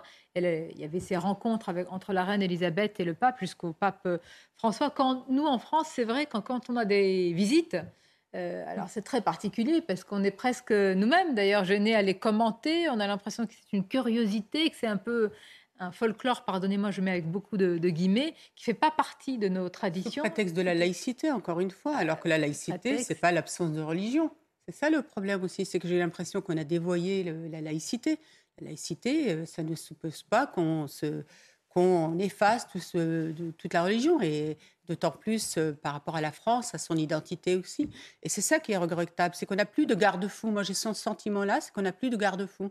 Par rapport à ce qui se passe au, Royaume-Uni et qu'on on, envie et qu'on jalouse, comme disait Génie, c'est que eux, ils ont ce, souci de garder les traditions et de garder tout ce qui fait effectivement euh, le passé et d'être dans cette permanence. C'est vrai que quand on regarde ces images dans les rues d'Édimbourg, Régine nous a parlé d'une d'une émotion, moins d'une ferveur par rapport euh, à hier. On se demande, Raphaël Steinville, quelle autre figure aujourd'hui de notre siècle pourra connaître euh, une telle fin, euh, de telles funérailles. En cherchant, on ne trouve pas. Vous avez parlé tout à l'heure de, Gorbatchev, qui lui-même a connu quand même, là on a vu avec l'enterrement, l'enterrement. Mmh. Oui, puis Gorbatchev, c'était très particulier parce qu'il y avait un regard. correct de le dire. Il y avait un regard occidental euh, sur euh, Gorbatchev qui était plein mmh. d'enthousiasme pour pour cet ancien président russe, tandis que les, les, les, les, Russes ont un regard beaucoup plus mitigé et critique à l'égard de celui qui a été finalement le fossoyeur de, de, leur empire euh, soviétique. Euh, donc c'est très contrasté. Euh, effectivement, vous avez raison. quel, quel, personnage demain suscitera la même émotion? C'est une, une grande interrogation. Le simple fait qu'on n'ait pas une réponse immédiate laisse, laisse dire que ça va être compliqué de... Vous disiez tout à l'heure que la monarchie britannique n'avait plus de pouvoir, mais aujourd'hui, plus, plus aucun homme politique n'a de pouvoir en, Occident. Donc, plus que la monarchie. Euh, ce sont toutes, euh, non, mais ce sont tous des, Elisabeth II, mais sans, sans faste euh, ni pompe. Ils n'ont plus de pouvoir parce qu'ils ont renoncé à leur pouvoir. D'accord, mais ils n'en ont plus. Et c'est vrai que quand on pense aux les grands hommes et les grandes femmes qui ont forgé l'histoire, euh, autrefois, c'était les politiques et les monarques. Aujourd'hui, effectivement, le, pouvoir politique a basculé du côté de l'économie. Euh, et, ce sont les Elon Musk, les Steve Jobs et les, euh, les, grands, les, les, grands financiers qui, qui, qui, sont les nouvelles icônes du monde moderne. Mais alors, qui nous promettent le, un humain augmenté face à un humain spirituel, sacré. Je, ne célèbre pas ce nouvel avènement. Ce que je dis, c'est que c'est vrai qu'aujourd'hui, le euh, tous, ce sont tous les gouvernements, les gouvernements des pays de, occidentaux euh, qui ont été dépouillés de leur propre Si je puis me permettre, je pensais comme vous, je pensais comme vous avant le Covid, mais depuis le Covid, j'ai l'impression que le politique est revenu un peu plus au sommet de cette hiérarchie, puisqu'il a imposé des mesures qui sont des mesures, euh, les confinements par exemple, destructrices sur l'économie. Donc le rapport, à mon avis, entre le politique et l'économique n'est pas aussi n'est pas aussi clair, n'est pas aussi clair que ça. Et administratif, mais qui par ailleurs, pas à vous avez, vous avez des pays en Europe, par exemple la Hongrie, en réalité les démocraties illibérales, comme on les appelle, euh, qui conservent une certaine verticalité, qui conservent un certain pouvoir. Je ne parle même pas de la Russie, euh, mais il y a encore des États dans lesquels le pouvoir politique peut s'apparenter à un moment au, sommet. C'est une fausse, c'est une, vraie fausse monarchie. Tout dépend comment est-ce qu'on la veut la qualifier. D'ailleurs, c'est l'un des défis de Charles III qui va devoir conjuguer la verticalité, évidemment, qui s'y est à la monarchie, et puis une forme d'horizontalité, en tous les cas d'être bien dans la société euh, euh, actuelle, proche, euh, oui, comme un petit peu ce qu'incarnent aussi ses fils, et en particulier, d'ailleurs, on oppose souvent William, qui serait garant d'une forme de conservatisme par rapport à Harry, mais enfin, ce sera toujours William qui sera euh, l'héritier. Il y a surtout, aussi Harry a renoncé à, renoncé à renoncé, ses titres. Vous voyez le cortège et la voiture du roi Charles III. Vous allez pouvoir la suivre en compagnie de Clélie qui prend le relais. Bonjour à vous, Clélie. Even when we're on a budget, we still deserve nice things. Quince is a place to scoop up stunning high-end goods for 50 to 80% less than similar brands. They have buttery soft cashmere sweaters starting at $50 luxurious Italian leather bags, and so much more. Plus, Quince only works with factories that use safe, ethical, and responsible manufacturing. Get the high-end goods you'll love without the high price tag with Quince. Go to quince.com/style for free shipping and 365-day returns.